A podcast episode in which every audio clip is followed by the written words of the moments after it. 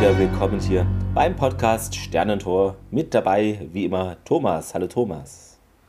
Hallo, hallo, hallo. Und äh, ja, mir zugeschaltet aus dem fernen Osten der Republik, der Clemens.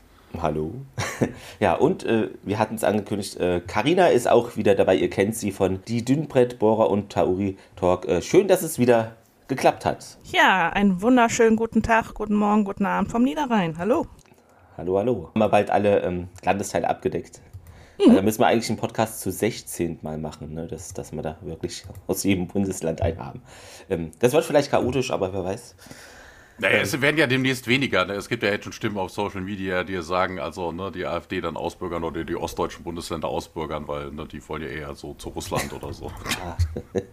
Wird, glaube ich, schwierig, dies zu bewerkstelligen. Feedback hatte ich jetzt nichts gesehen. Äh, News gibt es. Ähm, ich weiß nicht, ob ihr es gesehen habt. Bei Blue Bricks gab es ähm, eine kleine Stargate-Preview. Warum dort Stargate Star, Leerzeichen und ein großes Gate geschrieben wird, ist mir unbekannt, weil Stargate, so wie sie es geschrieben haben, ist ja eine Buchreihe, die mit Stargate, wie wir es kennen, nichts zu tun hat.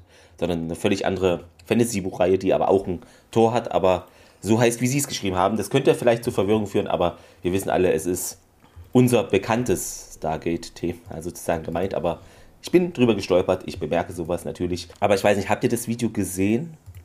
Das habe ich doch gepostet, aber da steht in dem Video, ist es auch zusammengeschrieben. Wo hast du denn das auseinandergeschrieben?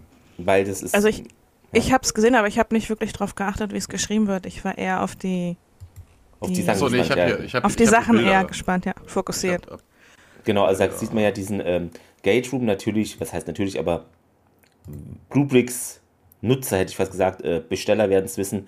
Es gibt ja immer so von den Previews, das ist immer noch in Steinen, die eine komische Farbe haben, beziehungsweise die falsche Farbe, weil sie einfach dort vorhanden waren und man ja, die erstmal genutzt hat, um zu sehen, ob alles funktioniert. Und da ist es ja Quatsch, wenn man da erst die Farben nimmt, die später angedacht sind, weil vielleicht muss man ja noch was umbauen und dann ist es ja alles umsonst sozusagen. Mhm. Genau. Also ich hm? habe gerade ins Video reingeschaltet. Ich sehe es hier aus. Wir halten nämlich gerade das Stargate in die Luft und drunter steht Stargate. Ganz normal. Mit zusammen. Nee, nee, äh, an der Videobeschreibung musst du gucken. Achso, ich habe hier nur das Embedded, so, ja. Embedded Ding, das, deshalb keine Ahnung. Genau, und ähm, also Auf da gibt's, wird es, äh, wie alle gehofft hatten, ähm, einen Gate Room geben. Da kann man auch irgendwie diese eine Tür da mit so einem Rädchen aufmachen. Eine Malp ist drin und eine UAV. Und dann wird es da noch zwei verschiedene Varianten geben. Also einmal das offene Gate mit Ereignishorizont oder eben mit, gesponsert wahrscheinlich von iris24.de, die Website gibt es gar nicht, äh, äh, ja, mit der Iris. Und natürlich mit dem SG1-Team, was dann auch als Minifiguren mit dabei sein soll. Und man kann das auch praktisch, das sind ja so die zwei Wände da, und dann kann man eine abnehmen, wenn man das so quer praktisch ins Regal oder wo auch immer hin stellen möchte. Aber muss es nicht. Also es ist optional, finde ich ganz schön dass da die Möglichkeit besteht, wenn man das machen möchte. Sieht nämlich auch ganz nett aus. Und das ZBM wird kommen. Beleuchtet soll es sehr gut aussehen, als kann man dann als Nachttischlampe oder irgendwas anderes benutzen. Bin ich auch mal gespannt. Ähm, ja, ist einfach vielleicht mal eine coole Lampenart. Ich also möchte ich nicht wissen, was das alles kostet. Ja, das stimmt. Aufs, äh, ich habe es nochmal nachgeguckt. Wobei, ja. nee, das ist ein altes Video, 20.11. Nee, nee, nee das ist jetzt von vor fünf Tagen. Okay, nee, weil gestern hatte Golem, der Ach so, äh, ja. Golem hatte gepostet, Bluebricks zeigte Klemmbausteine, der Ja, aber das ist ja alter kaffee Das hatten wir schon lange ja, gemacht. Ja, ja, Ich weiß ja, nicht, eben, aber sie haben es halt gestern ja, gepostet. Ich genau, habe deshalb genau. nur repostet. Wir sind ein bisschen schneller als Golem. Ich meine, ein Golem ist ja auch schwerfällig mit seinen vielen ja. Steinen. Okay. Und, ja. Nee, dann erklärt das. genau. Ich glaube, es gab irgendwie auch zwei Versionen von dem äh, na, ZBM und eine haben sie dann verbessert. Und ja, so sieht man ein bisschen so den Entwicklungsprozess. Genau, ist ganz nett. Natürlich, die Farben stimmen nicht, aber das wird alles hoffentlich dann schön werden. Das war's an News. Ich weiß nicht, ist euch noch irgendwas untergekommen? Wahrscheinlich. Nö. Nee. Ja, Achso, ich glaub, überholte. was? Die überholte, die vom, vom November. Aber es ging ja in dieselbe Richtung. Also, ja, ähm, ich glaube, Bridgerton Anderson hatte noch Geburtstag. Alter, hatte ich mir jetzt nicht notiert.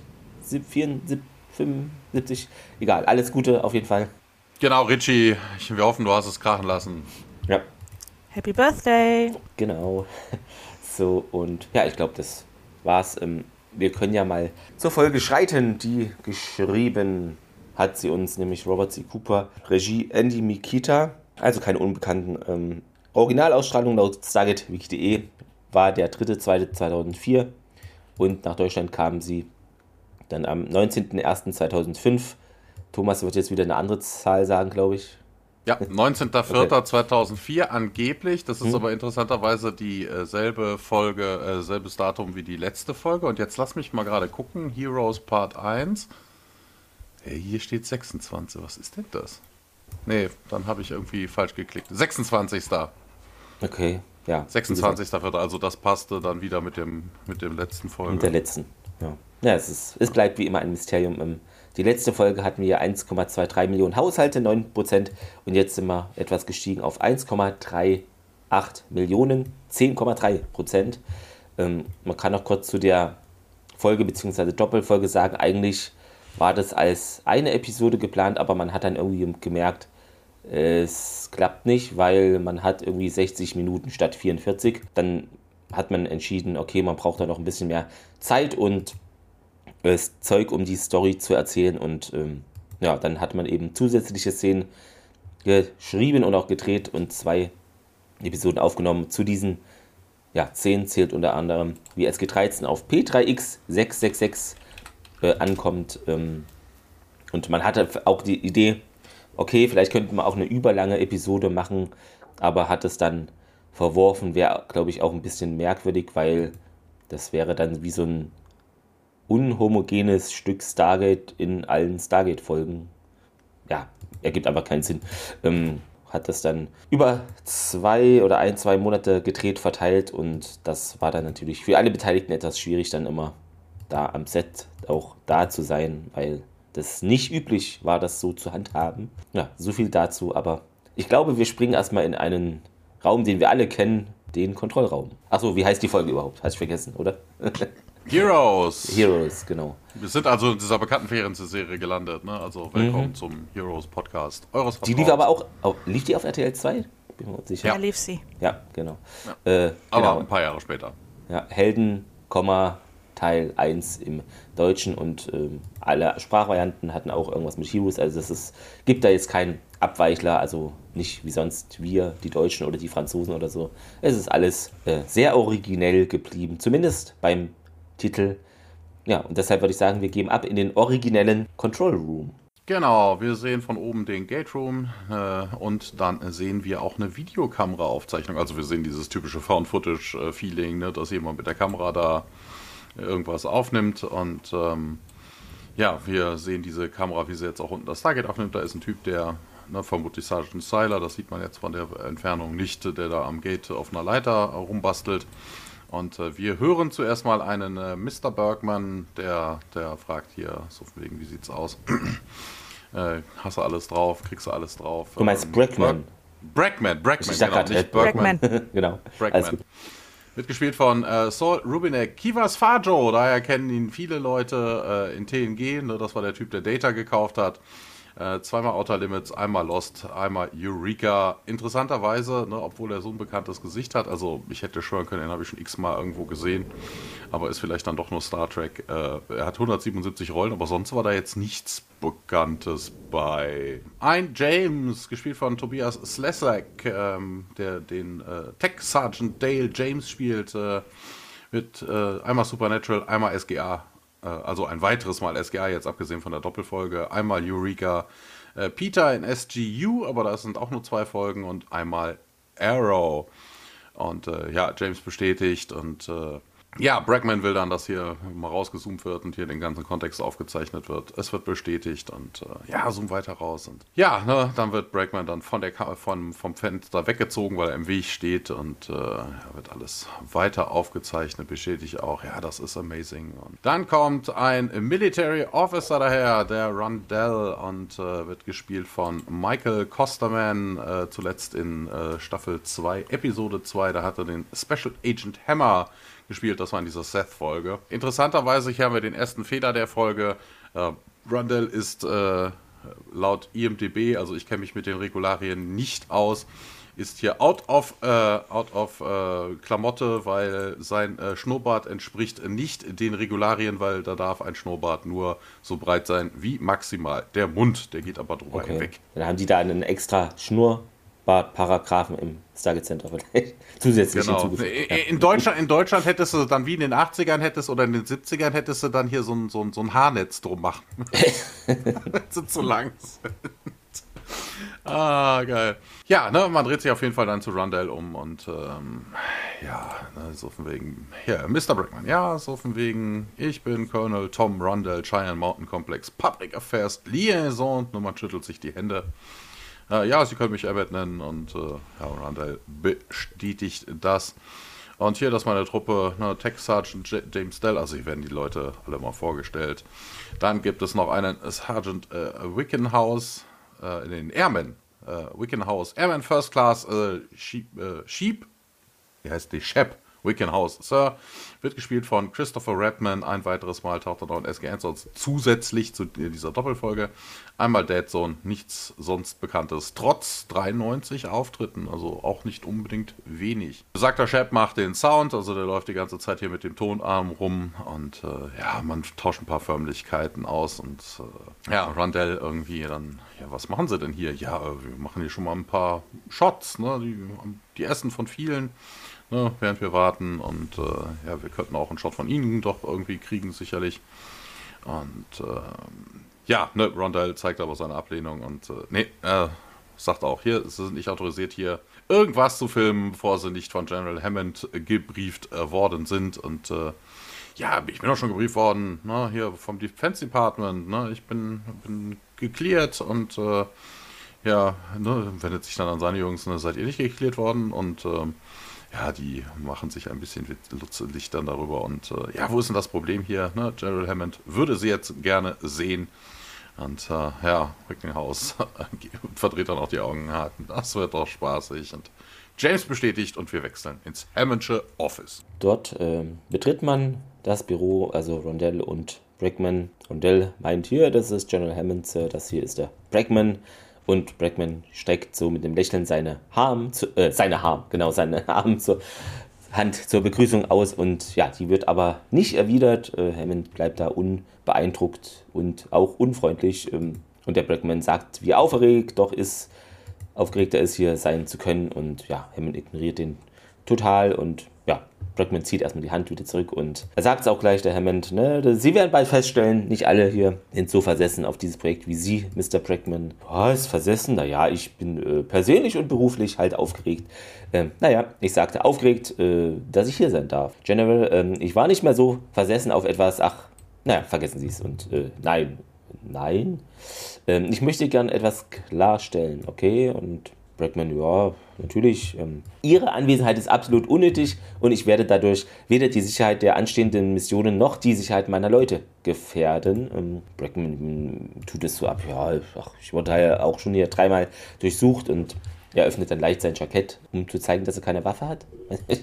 ähm, Sie können es gerne ein viertes Mal tun. Ja, von mir aus auch Sie persönlich und dann können wir uns auch besser kennenlernen und Hammond guckt nicht begeistert. Äh, Brackman sagt, tut mir leid. Und ja, Hammond sagt, dass er eben hier die Interessen seiner Leute schützen wird. Und um ganz offen zu sein, es wäre sicher angebracht, sie zu warnen, dass niemand hier bei ihrer kleinen Reality-Show mitmachen möchte. Also, ihr habt das wieder zuerst gehört. Ähm, ganz nah für euch, die nächste Stargate-Serie wird Stargate Big Brother sein. Das ist jetzt ja ein Fakt. Hm.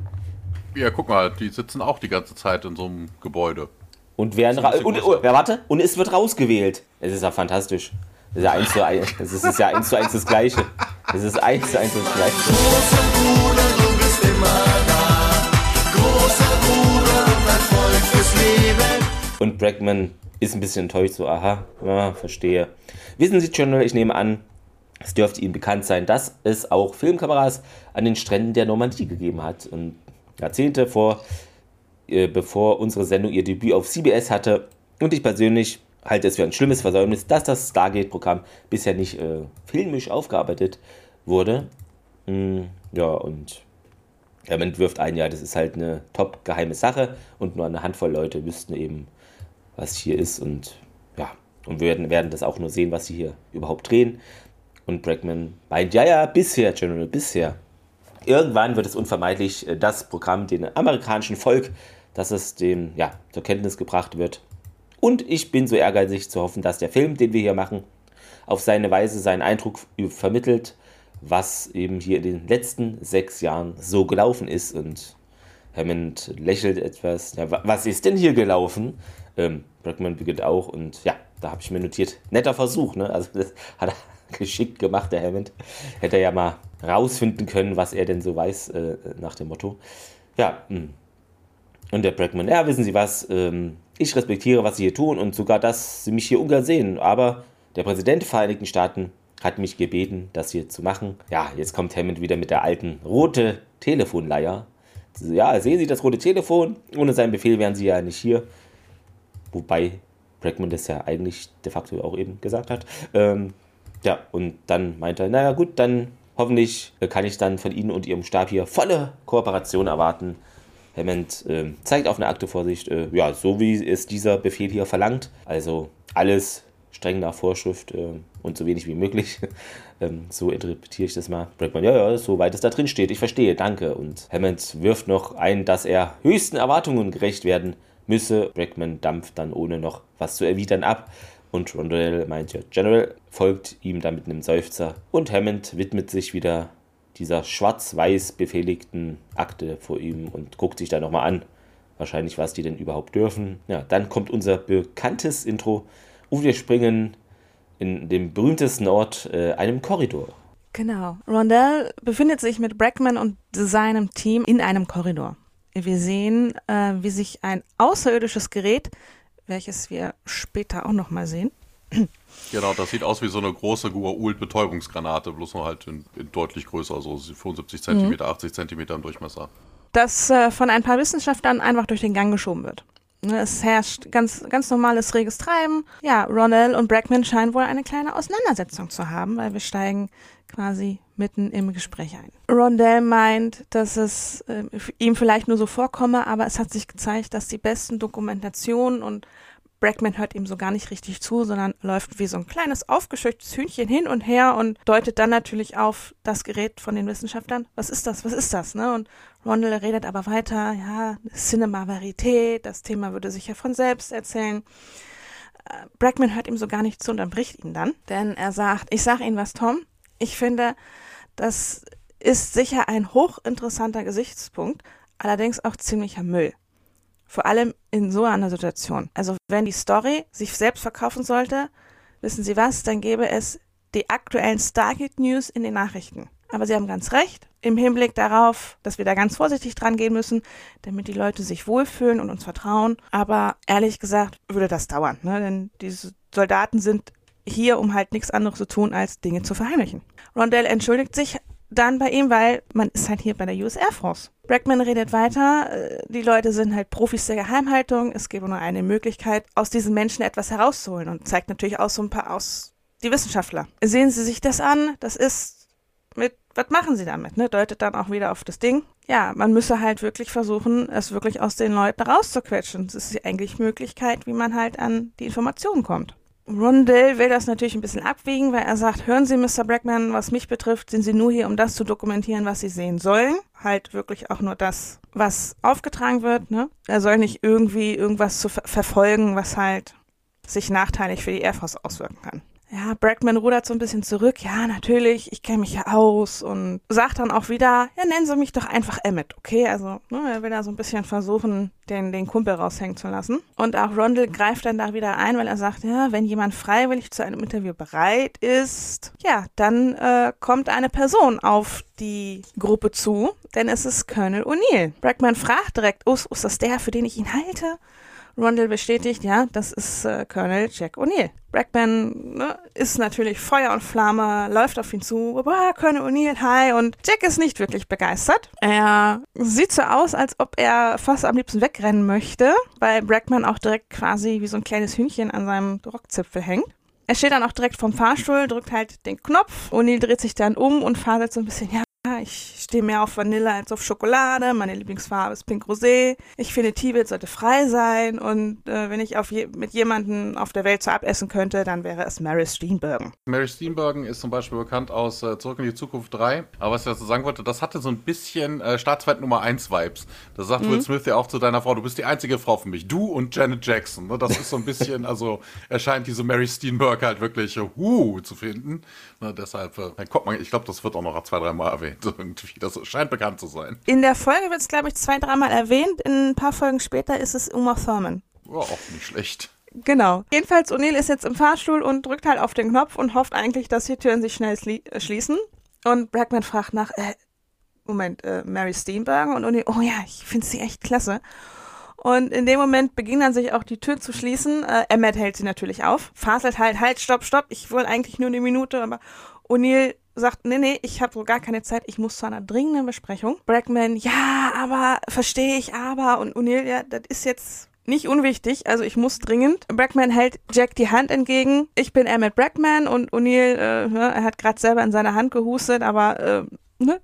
Um so ein bisschen Brackman davon abzuhalten, ihm die Hand zu schütteln. Ja, und ähm, stellt sich halt vor, er möchte halt ein vollständiges Bild vom Stargate abliefern und ne, mit ihm da auch mit reinschneiden, das wäre super und fragt auch direkt, wann wäre es ein guter Zeitpunkt? Und er, ja, ich bin eigentlich immer verfügbar, schicken Sie mir ein Memo. Jack schiebt ihn dann weg und äh, dann schließen sich auch dann die Türen. So ist Jack entkommen. Brackman, ah, ein Memo. Ne? Jack grinst äh, ihn an, die Türen schließen sich und ein Meo halt, ne? Rondell, äh, hinter ihm ist doch so ein bisschen Schadenfroh. Man merkt, er hat so ein kleines Lächeln auf den Lippen.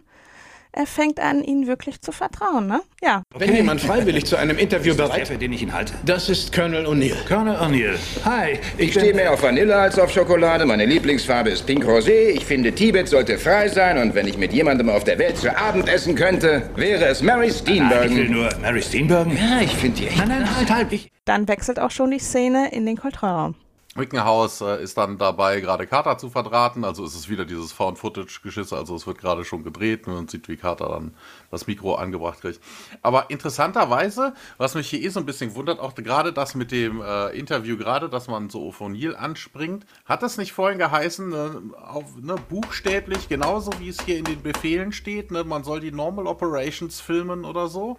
Aber wo ist denn ein Interview mit äh, Crew ein normal, also führst du im Stargate Center regelmäßig Interviews? Ist das normale Operation? Aber dann müssten andere Leute ja, sich interviewen. Ja, nee. Eigentlich nicht. Ne, also, ne, eigentlich nicht. Also, hm, also Interviews eher weniger, aber hm, keine Ahnung. Vielleicht hat sich äh, Hammond da auch gedacht, ja, okay, wenn jemand eins geben möchte, dann kann er das tun. Aber das wird auf jeden Fall nicht den, dem Befehl entsprechen. Carter ist ein bisschen äh, nervös, das sieht man ihr auch an. Da spielt sie in dieser Szene auch richtig gut. Das ist wie so ein kleines Schulmädchen vor der großen Schulaufführung. Also die ist da wirklich so, fehlt nur noch, dass sie albern kichert. Ähm, das, äh, ja. Ja, nee, hier, von wegen, ne, machen sich keine Sorgen. Carter, ja, ja, nickt und grinst ein bisschen döflich. Und ähm, ja, hier, General Hammond hat mich gewarnt, äh, dass die Leute hier wenig enthusiastisch wären äh, wegen dem ganzen Kram hier. Und äh, ja, Carter sagt dann auch, ne, wir hatten ähm, letztes Jahr schlechte Erfahrungen und äh, Brackman sagt, ja, ja, hier die, der Prometheus-Inzidenz. Ne? deshalb hat die Air Force ja auch darauf bestanden, ihre eigene Crew dafür zu verwenden. Interessanterweise hat Brackman ja selber gar keinen Rang. Das scheint ja Zivilist zu sein. Also irgendwie merkwürdig. Also ja, das ist so ein Gemisch. Also dieser Tontyp und der Kameramann sind ja von ja, ja, das, ja. Das, das ist klar, ne? Aber es reicht ja auch schon ein Verräter. Also, ne? Klar. Es ist also ein bisschen merkwürdig. Also das hätte man anders machen. Ja, müssen. aber ich denke mal, das, das ist so typisch, wie sie immer Carter vorhalten in, in den Paralleluniversen. Da ist sie ja auch kein, kein Officer oder Offizier, aber sie arbeitet halt in, in der Air Force. Vielleicht ist das bei ihm genauso. Ja, aber ne, für die Air Force hat auch das andere Kamerateam gearbeitet in dem Sinne. Ne? Ist aber eher fürchterlich in die Hose gegangen. Das ist schon, also irgendwie ein bisschen merkwürdig. Also wenn sie wollen, dass hier wirklich Vertrauensverhältnis besteht, ne, dann hätten sie wirklich äh, sich ein paar Offiziere ja. nehmen sollen und der dann interviewt. Und keine Ahnung, hätte Rundell das äh, Interview führen müssen oder irgendwie sowas. Ja, ne, Carter winkt auch so ein bisschen so ab und sagt dann, ja, so wegen, wir wollen hier nicht auf den Podest gestellt werden. Ne? Wir machen nur unseren Job ja, Wickenhaus ist da immer noch am, am Rumfummeln und Brackman, ja, ein Job, äh, das ist hier doch extraordinär, was sie hier machen und was ich aus ihrem aus ihrer Akte kenne, das gilt auch für sie selber. Und äh, Carter, äh, ja, ist das äh, deutlich unangenehm. Ja, oh, jetzt werde ich rot und ähm, ja, ne, dann ähm, ja, ja, ne, dann sollten wir jetzt starten. Äh, wird gut auf der Kamera aussehen, also dass Carter rot ist. Und äh, ja, let's go, guys. Sind Sie bereit? Und äh, Carter sagt dann, nachdem er sich geäußert hat, nein. wird nochmal das Licht geprüft und äh, ja, interessanterweise, Guy Brackman sagt dann auch, was tust du denn da, du Spinner? Wir brauchen keinen Lichtbestimmer, kein Lichtmesser. Diese, diese, diese Frau strahlt. Let's get rolling. Und äh, ja, we're rolling. Und ähm, Carter setzt sich dann auf und äh, ja, Sound läuft wohl auch. Und okay, Major Samantha Carter, US Air Force, Astrophysicist. Ähm, na, die wohl äh, beste äh, Expertin, wenn es um das Stargate geht. Sie haben Territory explored, äh, das keiner auf der Erde jemals gesehen hat, ne? das niemals jemand auf der Erde irgendwie gesehen hat. Wobei das ja nicht unbedingt stimmt, ne? Andere Menschen von der Erde haben schon andere Planeten gesehen, die sind aber dann da geblieben. Ja, das stimmt auch wieder. Na, also, ja, sie haben auch schon gegen Gegner gekämpft, äh, die man sich hier auf der Erde nicht erträumen hätte könnten. Ja, und dann Bregman äh, winkt dann zur Kamera und sagt dann, hier, Major, Samantha Carter, hier treffen sie die äh, 6,5 äh, 6 Milliarden Menschen des Planeten Erde. Und äh, ja, Carter schaut in die Kamera und äh, sagt dann auch ein bisschen dürflich, hi. Und wir gehen zurück in den nächsten Korridor. Bregman hat sich an Daniel gehängt und der ist auf den Weg in sein kleines Museum steht hier, es ist ja eigentlich nur sein Raum.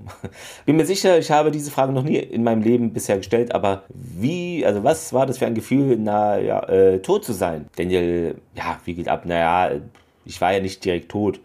Äh, oh, sie waren doch, wie war der Begriff nochmal, transformiert? Transzendiert. Ah, transzendiert. Äh, eigentlich musste ich zuerst die ja, unangenehme Erfahrung machen zu sterben, langsam und ziemlich schmerzhaft, wie ich hinzufügen möchte, sagt Daniel. Also, in ihrer Missionsakte steht, Ihr menschlicher, und ich zitiere, Ihr menschlicher Körper nahm die Form von Energie an.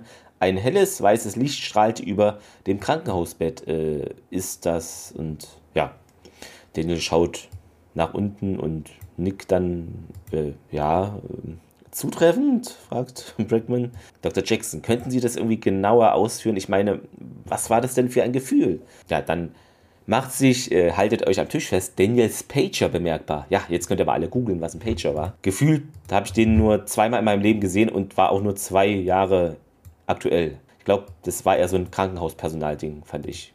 Und nie so privatmäßig habe ich den kaum Berührung gehabt zu diesem Ding.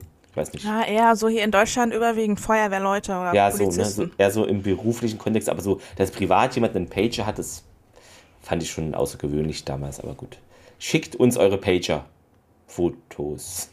ja, und Daniel sucht dann erstmal nach, guckt was, wie, wo und äh, hm, kann ich jetzt gar nicht sagen. Ich erinnere mich nicht mehr allzu viel und dann schaut er auf diesen Pieper und na, also erinnere mich nicht, was da geschah und ja, schaut vom Pieper auf. Na, würden Sie mich mal entschuldigen, bitte. Dann beginnt er zu laufen und Blackman, ja klar, und die, ja, in die Kameras, dann folgt ihm und dann rennen sie da den Gang hinunter und komm schon, komm, Bewegung, Beeilung. Also so eine kleine Verfolgungsjagd ähm, ist hier, also wahrscheinlich weiß niemand, warum überhaupt gehandelt wird, ähm, kommen wir gleich zu. Und dann sind wir in Daniels Büro und Blackman, ja, Dr. Jackson, rennt dann zu ihm und was ist das, was ist das denn? Rennt zu ihm, der steht da am Faxgerät, der Daniel, und naja, ähm, ein Inschriftenfragment, was ich gefunden habe. Blackman, ja, etwas langsamer, aber ein, ein was? Ein Inschriftenfragment, das ich auf P3X298 gefunden habe. Sein Alter entspricht der prädynastischen Periode Ägyptens. Ja, und äh, was, wie kriegen wir jetzt hier eine Name, Name, sagt er da zu dem James und dann zoomt man an das Faxgerät heran und Blackman, ja, was ist das, dieses, worin liegt denn die Bedeutung dieses Schreibens? Und Daniel, äh, es ist faszinierend, das fand ich, also geniale Szene, ähm, ja, und Bregman sieht dann in dem Moment, guckt er ratlos in die Kamera, ja, okay, also wir brauchen das hier nicht mehr, das war's. Und zu Daniel, äh, das ist alles? Es ist faszinierend. Warum, warum sind sie denn gerannt? Und Daniel wedelt dann mit einer Hand in der Luft herum, so, ich wollte sehen, ob sie mich verfolgen. ja, schaut dann kurz lächelnd in die Kamera und widmet sich wieder dem wichtigen Fax in Anführungszeichen. Bregman befiehlt nun, ja, hier Kamera ausschalten, weg mit dem verdammten Mikrofon, stellt es ab. Also wirkt er deutlich angepisst, äh, dass ihn hier in dieser Einrichtung keine Person für voll nimmt. Ähm, Spoiler, es wird ja noch schlimmer. Ähm, ja, und dann äh, gehen wir in unser heimisches äh, SGC-Labor. Der, äh, ja, Daniel an dieser Stelle verarscht er ja auch den Brackman, ne? Er sagt ja, ja auf dem Weg, ja. ich wollte nur sehen, dass, ne, weil eigentlich hätte man von Daniel auch erwarten können, weißt du, da kommt das lang erwartete Fax, ne, weißt du, der Nerd in sich, oh Gott, oh Gott, es ist da, es das ist da, und dann rennt ja, er los, ne, also von wegen, und das ist ja, es ist faszinierend, so, ich warte schon den ganzen Tag da drauf, ne, das, das wäre so, aber dass er den hier verarscht, das ist, ähm, Da lässt er richtig schön den Archäologen raushängen. Das ist ich richtig ja. gut. Ja, die Szene ist richtig geil. Ja, wir sind jetzt im ähm, Versuchslabor, wo Waffen und Schutzbekleidung äh, getestet werden sollen. Man sieht, dass Sylar an, an etwas herumschweißt. Dr. Lee kommt hinzu, der einen Helm in der Hand hat und ähm, das Filmteam macht fleißig ein paar Aufnahmen. Dr. Lee erklärt dann auch den Helm. Er klopft erst aus dem Helm, auf dem Helm drauf. Äh, Kevlar ist das. Ähm, natürlich nicht äh, stabil genug für einen Strahl einer Stabwaffe. Ganze Panzerung in den schutzsicheren Westen wird durch das flüssige Plasma überhitzt, also wäre ein Eindringen damit verhindert, also erklärt das Ganze so ein bisschen technischer. Jedenfalls hat man dann äh, daraufhin etwas entwickelt, was das Ganze etwas sicherer machen soll. Er nimmt eine kleine Platte in der Hand, biegt die so ein bisschen und erklärt, dass das halt keramisches Polymer sei, was so ein bisschen die Hitze widersteht, undurchdringbar ist und wohl auch ganz normal in eine SG-Schutzweste passt. Die schiebt er dann auch Leichtigkeit in diese Weste rein. Führt dann weiter aus, dass Sergeant Sylar uns das jetzt mal demonstrieren wird. Sylar steht in voller SG-Montur darum und äh, Tiag nimmt eine Stabwaffe und will halt sogleich loslegen. Brackman stürmt fast vor und sagt, ey, ähm, wäre das nicht eine geile Idee, ähm, wenn, wenn, wenn man mich dabei filmt? Ne, und man sieht so ein bisschen jetzt aus der Perspektive der Kamera, äh, Kamera schwenkt zwischen denen hin und her, schwenkt zu Sylar, ne, der sich halt noch mal so ein bisschen an der Schutzwand rumfummelt. Ja, ne, man hört halt, wie, wie Emmett sagt, wäre es nicht interessanter, wenn ich die Schutzweste tragen würde? Und Dr. Lee, nein, nein, nein, um Gottes Willen, nein, nein, nein, nein, nein, nein, nein, nein. Brackman fragt, warum? Soll doch sicher sein. Dr. Lee meint, ja, ja, sie ist natürlich sicher, wir haben sie auch getestet. In dem Moment wird wieder auf Sylar geschwenkt, der sich halt die Brille aufsetzt und TX sich schussbereit macht und er dann halt sagt, jo, bitte nicht ins Gesicht, mein Großer. Und ohne Vorwarnung, wie Tierhack so drauf ist, schießt er einfach auf Sylar und er wird so richtig schön gegen die Wand geschleudert. Die Weste beginnt zu brennen, ein Soldat kommt und löscht ihn mit einem Feuerlöscher. Sylar, alles bestens, alles bestens, mir geht's gut. Emmett schaut jetzt oder starrt regelrecht ungläubig auf den am Boden liegenden Zeiler und Dr. Lee erwähnt nur, hm, sehen Sie, sehen Sie, er hat das schon sehr oft gemacht. Der Arme. ist, er ist sich aber auch nicht ganz sicher. Er will davon ablenken, dass das scheinbar nicht so gelaufen ist, äh, wie es sein sollte. Weil das, oh, er, ja. er, tut das, er tut das die ganze Zeit. Also das, das klingt jedenfalls nicht so, als wäre das jetzt irgendwie wirklich Business als, as usual, aber. Ja, weiter geht's im Kontrollraum. Die äh, Filmcrew äh, in, äh, interviewt Carter. sie steht vor den Control Stations und äh, ja, sagt sie hier, das ist irgendwie wie Air Traffic Control Tower der Basis und äh, wir überwachen ja auch alle Gate Activity und äh, ja, Bra Brackman stellt da auch dumme Fragen. Ne? Er hat dann hinten irgendwie so ein Server-Rack. Ja, was sind denn diese blinkenden Lichter da hinten alle? Ne? Was sind diese Lichter da hinten? Und wo ich mir dann auch denke, ja, das ist ein Computer. Also, was ist da jetzt? Ne? Also, was, was, was soll Carter ihm da jetzt erzählen? Was genau in dieser Millisekunde da berechnet wird oder was? Ja, aber sie sagt so, ne, hier wird äh, die Gate, äh, die, die Power Consumption des Gates überwacht, ne, um ausgehende Wurmlöcher äh, zu erzeugen. Und ja, der Carter driftet dann wieder ins Technische ab. Ne? Wir haben mittlerweile herausgefunden, dass unser Gate hier 10% mehr Energie zieht als Offworld Gates. Und ähm, ja, das liegt vermutlich an unserem Man-Made Interface und äh, ja, ne, dass irgendwie die äh, Superconductive Crystals im Gate äh, Energie absorbieren und äh, ja, wir haben ja irgendwie vermutlich herausgefunden, dass die DHD eine mehr, eine purere Form von Energie äh, irgendwie, also Technobubble halt, ne? Und äh, Brackman dann auch ein Kater. Hier können wir das Gate nicht mal ein bisschen drehen lassen. Und ja, das ist richtig cool, sagte, ne? Da kommt dann Dampf raus, was ja auch nicht stimmt, ne? Das ist ja nur die, die Kühlung.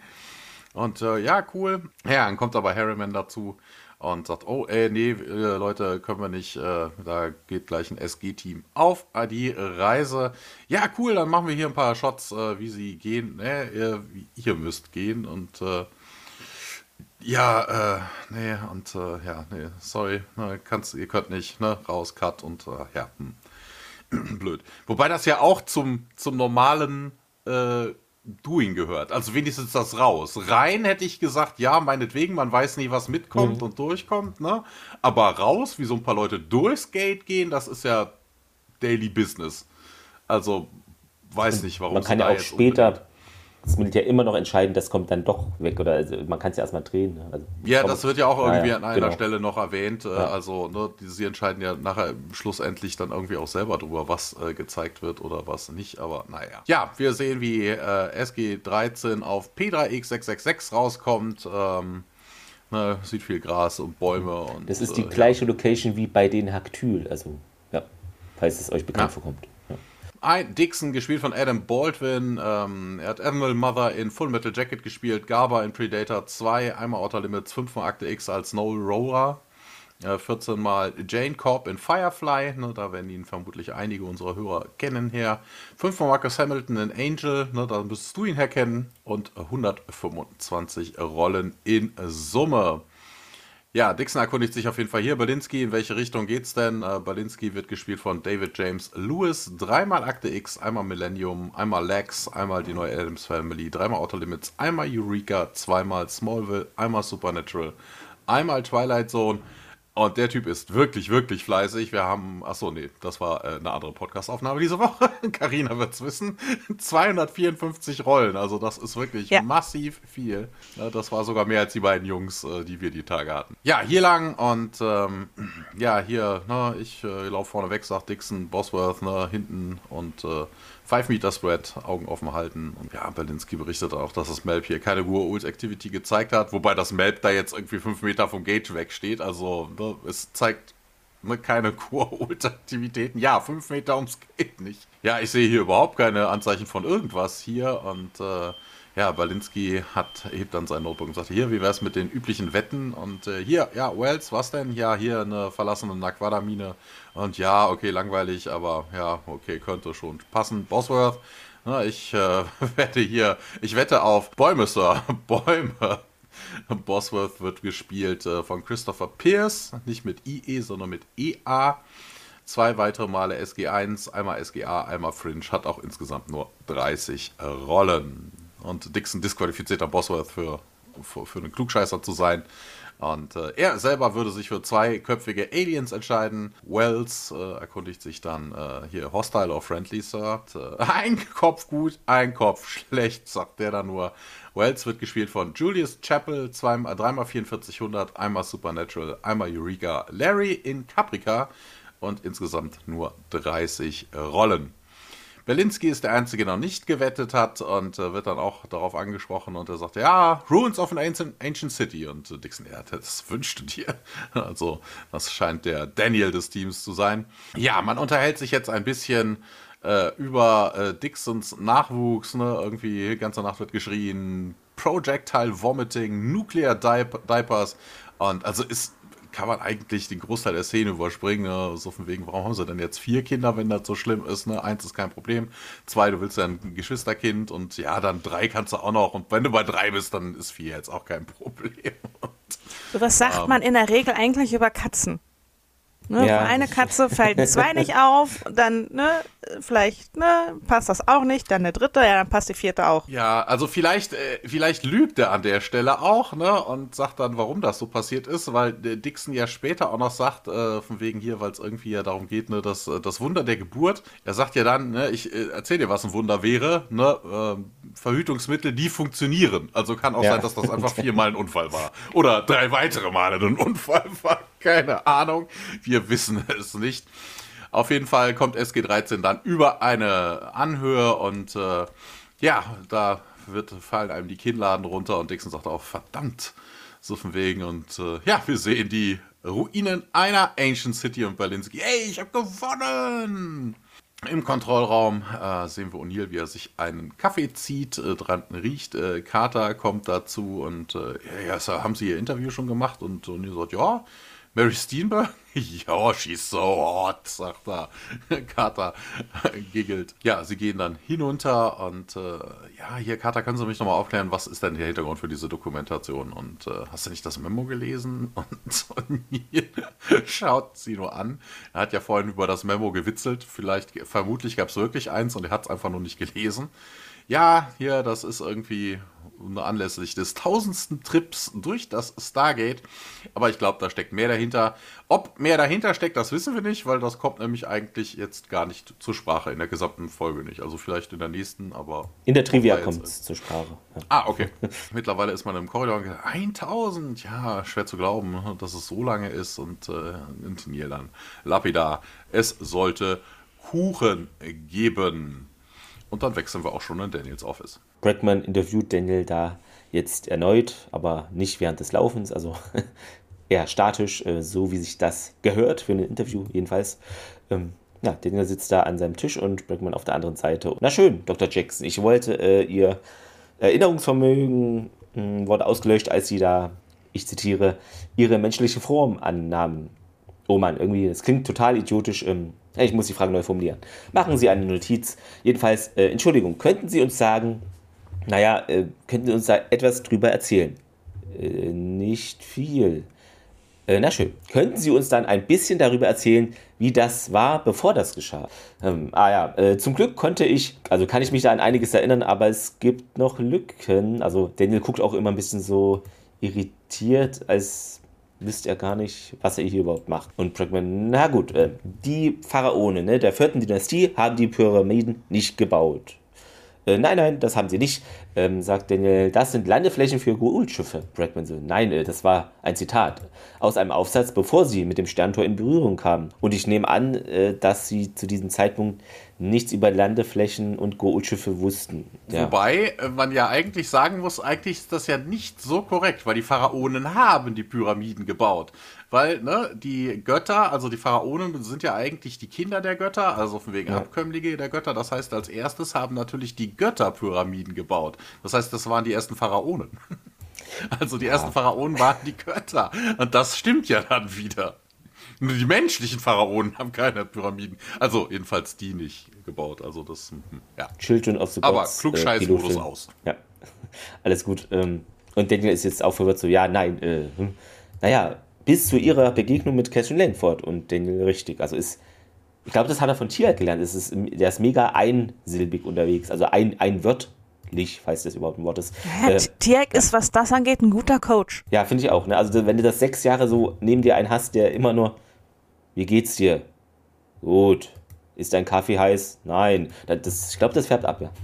Ja, du kannst ja offene Fragen stellen. Du musst ja keine Fragen stellen, die mit einer Ja- oder Nein-Antwort Aber selbst da. Ähm, ne? Ne, welche, was ist deine Lieblingsfrage? Ja. Nein. Hä? also, nur ja. als Beispiel, ne? Also, da kannst du kein Ja und kein Nein sagen. Aber vielleicht ist Danny auch einfach nur genervt, weil er hat ja vorhin schon so ein Interview gegeben. Also, die haben ihn ja schon. Wobei, das war ja eher so im Laufen und so nebenbei. Ja, okay, vielleicht ja, denkt er, es ist abgehakt ja. für ihn. Das kann auch sein, ja. Sie hat sie dann auf das Sternentor aufmerksam gemacht und Daniel richtig. Äh, gut, also, warum? Daniel so, warum was? Und Bregman seufzt schon wieder. Äh, verliert da auch langsam die Geduld. Na, naja, wieso hat sie das getan?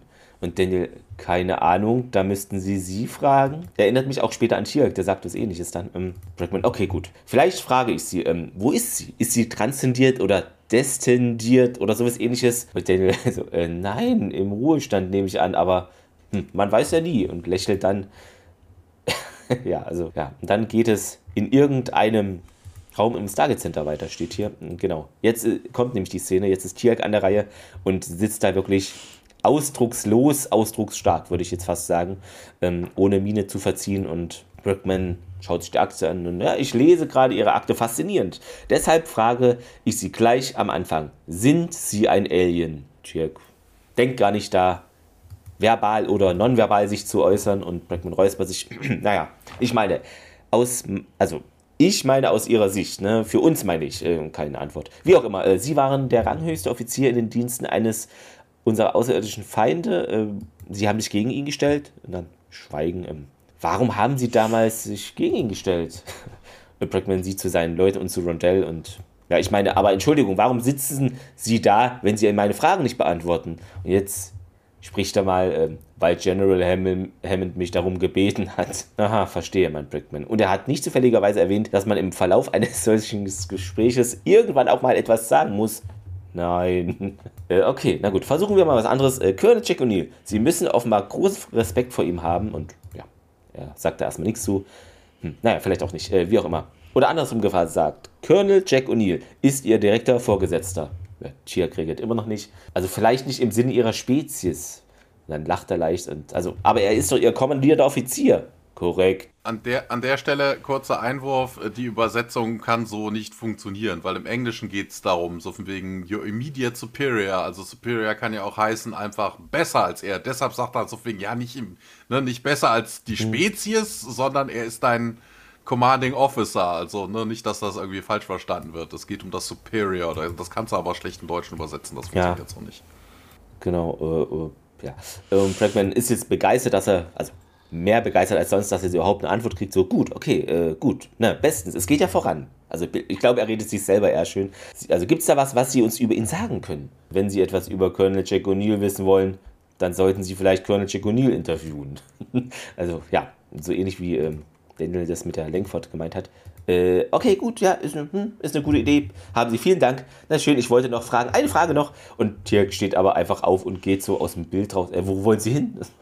ja, und ähm, wo wir hinwollen, um diese Peinlichkeit zu verlassen, ist natürlich erstmal auf dem Planeten, wo unser SG-13 nun diese Inschriften der Ruinen untersucht. Ich kann mir so gut vorstellen, wie General Hammett auf Tiag zugeht und sagt, Tiag, die wollen nicht interviewen, setzt sich da einfach hin und sagt nichts. Das kann ich mir aber auch irgendwie vorstellen. Ich kann mir das ja. richtig gut vorstellen. Wobei es wahrscheinlich auch so ähnlich gehandhabt. Also wäre vielleicht nicht notwendig, aber vielleicht nochmal gesagt, musste gar nichts machen, Chirk, sagt ihm einfach nichts. Sei so wie immer, hat er vielleicht ja, auch nur gesagt. Genau. Ja, oder ganz genau. normal. Ne? So ja, ja, hat genau, ja nichts ja darüber gesagt, dass, er, dass er irgendwas tun soll oder nicht tun soll. Ne? Tia, kannst, hast du, kannst du da nicht vielleicht ein paar Minuten dich da mit denen zusammensetzen ne? und dann zusammensetzen. Ne? Er hat nichts davon gesagt, dass man irgendwas beantwortet. Ja. Ne? Gut, wir sind auf dem Planeten und äh, Belinsky untersucht die, die Inschriften der Ruinen als Dixon dazukommt. Und der fragt halt, wie lange noch? Balinski, er ist so ein bisschen, so, so ein kleines HB-Männchen. Er kann, er kann es halt nicht sagen. Ähm, sie sind ja gerade erst eingetroffen, ne? Dixon setzt sich auf einen Stein, ja, und mault dann quasi vor der ganzen Stunde schon. Balinski, ja, ich brauche mehr Zeit. Ich meine, sehen Sie das? Das ist unglaublich. Also der ist richtig in seinem, in seinem Element. Dixon, ja, wenn man mal eine Ruinenstadt gesehen hat, dann äh, Balinski fällt ihm Wort, nein, nein, ähm, sie befinden sich hier in einer Stadt der Antika. Dixon fragt nochmal nach, ob Balinski halt sicher ist und Balinski, ja, die Schriftzeichen, diese Architektur, oh Gott, Dr. Jackson fällt tot um, wenn er das sieht. Und Dixon schaut ihn an, äh, was, wie schon wieder? Lachen sie auch so ein bisschen drüber. Balinski schnappt sich dann seinen kleinen Ausdruckskoffer, hat noch was gesehen und rennt einfach davon. Dixon schreit ihm noch hinterher, dass er nicht allzu weit weglaufen soll, dreht sich dann aber auch um, setzt sich dann zu den anderen beiden, die schon auf dem Boden sitzen, gegen ein paar Steine gelehnt sind. Und äh, Bothworth äh, sieht sich ein Ultraschallbild von Wells ungeborenem Kind an. Und darüber reden sie dann auch. Nein, sagt Bothworth, das sieht irgendwie aus wie ein, wie ein Alien, ne? Wells meint, dass er die Klappe halten soll und ja, sagt Bothworth, ne, erinnere dich mal an das Ding, was wir auf P2X787 gefunden haben. Bothworth, ja komm, es reicht jetzt. Ne? Bothworth meint aber, ah, das Ding ist eine Augenweide im Vergleich zu dem da. Ne, Wells nimmt das Bild wieder an sich, aber Dixon äh, schnappt es ihm aus der Hand und setzt sich daneben. Ja, komm, dann lassen Sie mich mal sehen, sagt er. Schaut sich das Bild an und sagt, hm, Sieht ziemlich erschreckend aus, Wells. Der sagt, das wäre sein ungeborener Sohn. Äh, Dixon fragt, woher er das wisse, und er zeigt dann auf eine Stelle auf dem Bild. Und Dixon, ja, sagt er, ich würde das Kinderzimmer noch nicht blau streichen, ne? Was natürlich Quatsch ist, weil es keine Jungs- und Mädchenfarben gibt. Äh, ja. ja, und vor allen Dingen war es früher auch so, dass wirklich blau für die Mädchen war und rosa für die Jungs. Ja, Ganz immer noch früher, ein ne? freundliches Schwarz. Genau, ein, Fre genau, ein freundlich ein neutrales Schwarz. Schwarz fürs Kinderzimmer. Da haben wir uns genau. doch alles schön drauf geeinigt. genau, genau. genau. In diesem Augenblick kommt auch Balinski wie ein Irrer zu ihnen rück, zurückgerannt und schreit, dass sie in Deckung sollen. Ähm, sofort äh, schmeißen sie sich auf äh, den Boden und äh, verstecken sich hinter die Urinreste. Denn es kommt so eine Art Sonde ins Sichtfeld geflogen. Hat mich ne, ein bisschen an diese imperialen Suchdruiden von ähm, Imperium Ja, erinnert. Ne? genau, Also musste ich auch dran denken. Äh, man vielleicht sieht ein aber auch bisschen am- klappriger und, und so, aber Ja. ein bisschen, ja.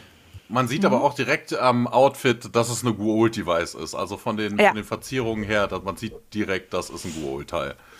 Ja. Ähm, der obere Teil ist abgerundet und das untere hat so Tentakelbeine. Das Ding fängt dann auch an, auf die Männer zu schießen. Die Soldaten erwidern das Feuer. Ähm, die Sonde ist allerdings von einem Energiefeld umgeben.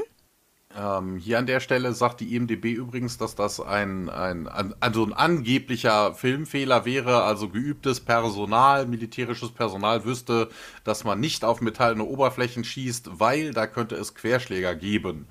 Ähm, aber ne, dann dürfte es auch nicht auf die Jaffa schießen und vor allen Dingen, hallo, bitte, die wissen, dass die Ur-Ult irgendwie metallene Sachen haben, die könnten panzerbrechende Munition haben. Also das ist jetzt kein, kein wirklicher Fehler, auch wenn er in der IMDB so angekreidet ist. Ja. Sonde nennen wir es hier. Steht jetzt Qualle. Fliegt nah an einer Ruinenwand lang und ähm, die Soldaten stellen das Feuer ein. Man beobachtet das Ganze. Balinski wartet noch einen Augenblick und schreit dann Körner jetzt und Dixon schießt mit einem gezielten Schuss in die Mauer, sodass die Sonde halt von den Steinen begraben wird. Als dann der erste Rauch verzogen ist, dann äh, wird halt vorsichtig nachgeguckt, was das Ding ist. Ah, Die Sonde ist ziemlich demoliert. Sie sprüht noch so ein paar Funken, aber ist im Prinzip ein ziemlich großer Schrotthaufen. Dixon schießt nochmal, um so ein bisschen die Restenergie äh, platt zu kriegen. Und Wiles fragt dann, was das zum Teufel ist. Weiter geht's dann im Besprechungsraum mit Kinsey. Es ist ein, ja, sagen wir, seltener beliebter Besuch, ähm, denn Senator Kinsey ist da und ähm, wird von Brackman interviewt. Also man geht zumindest aus, weil Kinsey eher ein, ja, das Ganze eher als Wahlspruch nutzt. Denn ähm, er ist wirklich in einer, man könnte sagen, ergreifenden Rede. Die Menschen, die hier im Stargate Center dienen, wird die Jugend eines Tages die Freiheit der Menschen verteidigen und nicht nur hier auf unserem Planet, sondern auch da draußen. Und er zeigt über die Schulter zum Tor. Durch das Stern USA, USA.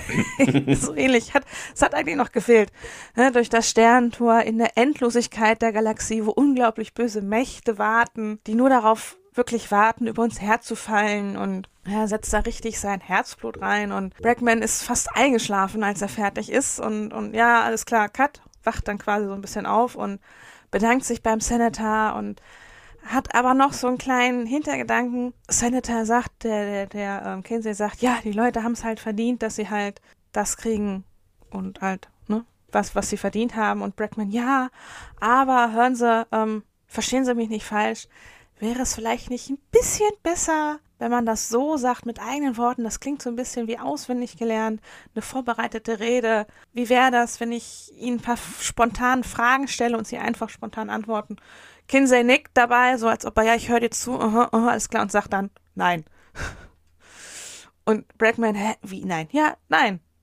Ne? Und so ähnlich wie, wie Tiag dann, ja, wenn Sie noch was von mir wollen und ja, äh, Senator eigentlich schon. Und in dem Moment verlässt Kinsey aber auch den Raum und Brackman äh, folgt ihm, bisschen bedröppelt. Hammond schaut sich das ganze Spiel aus seinem Büro an. Da, kann nicht anders als so ein bisschen zu lachen. Dann gibt es wieder einen Szenenwechsel und diesmal sitzen wir in der Kantine.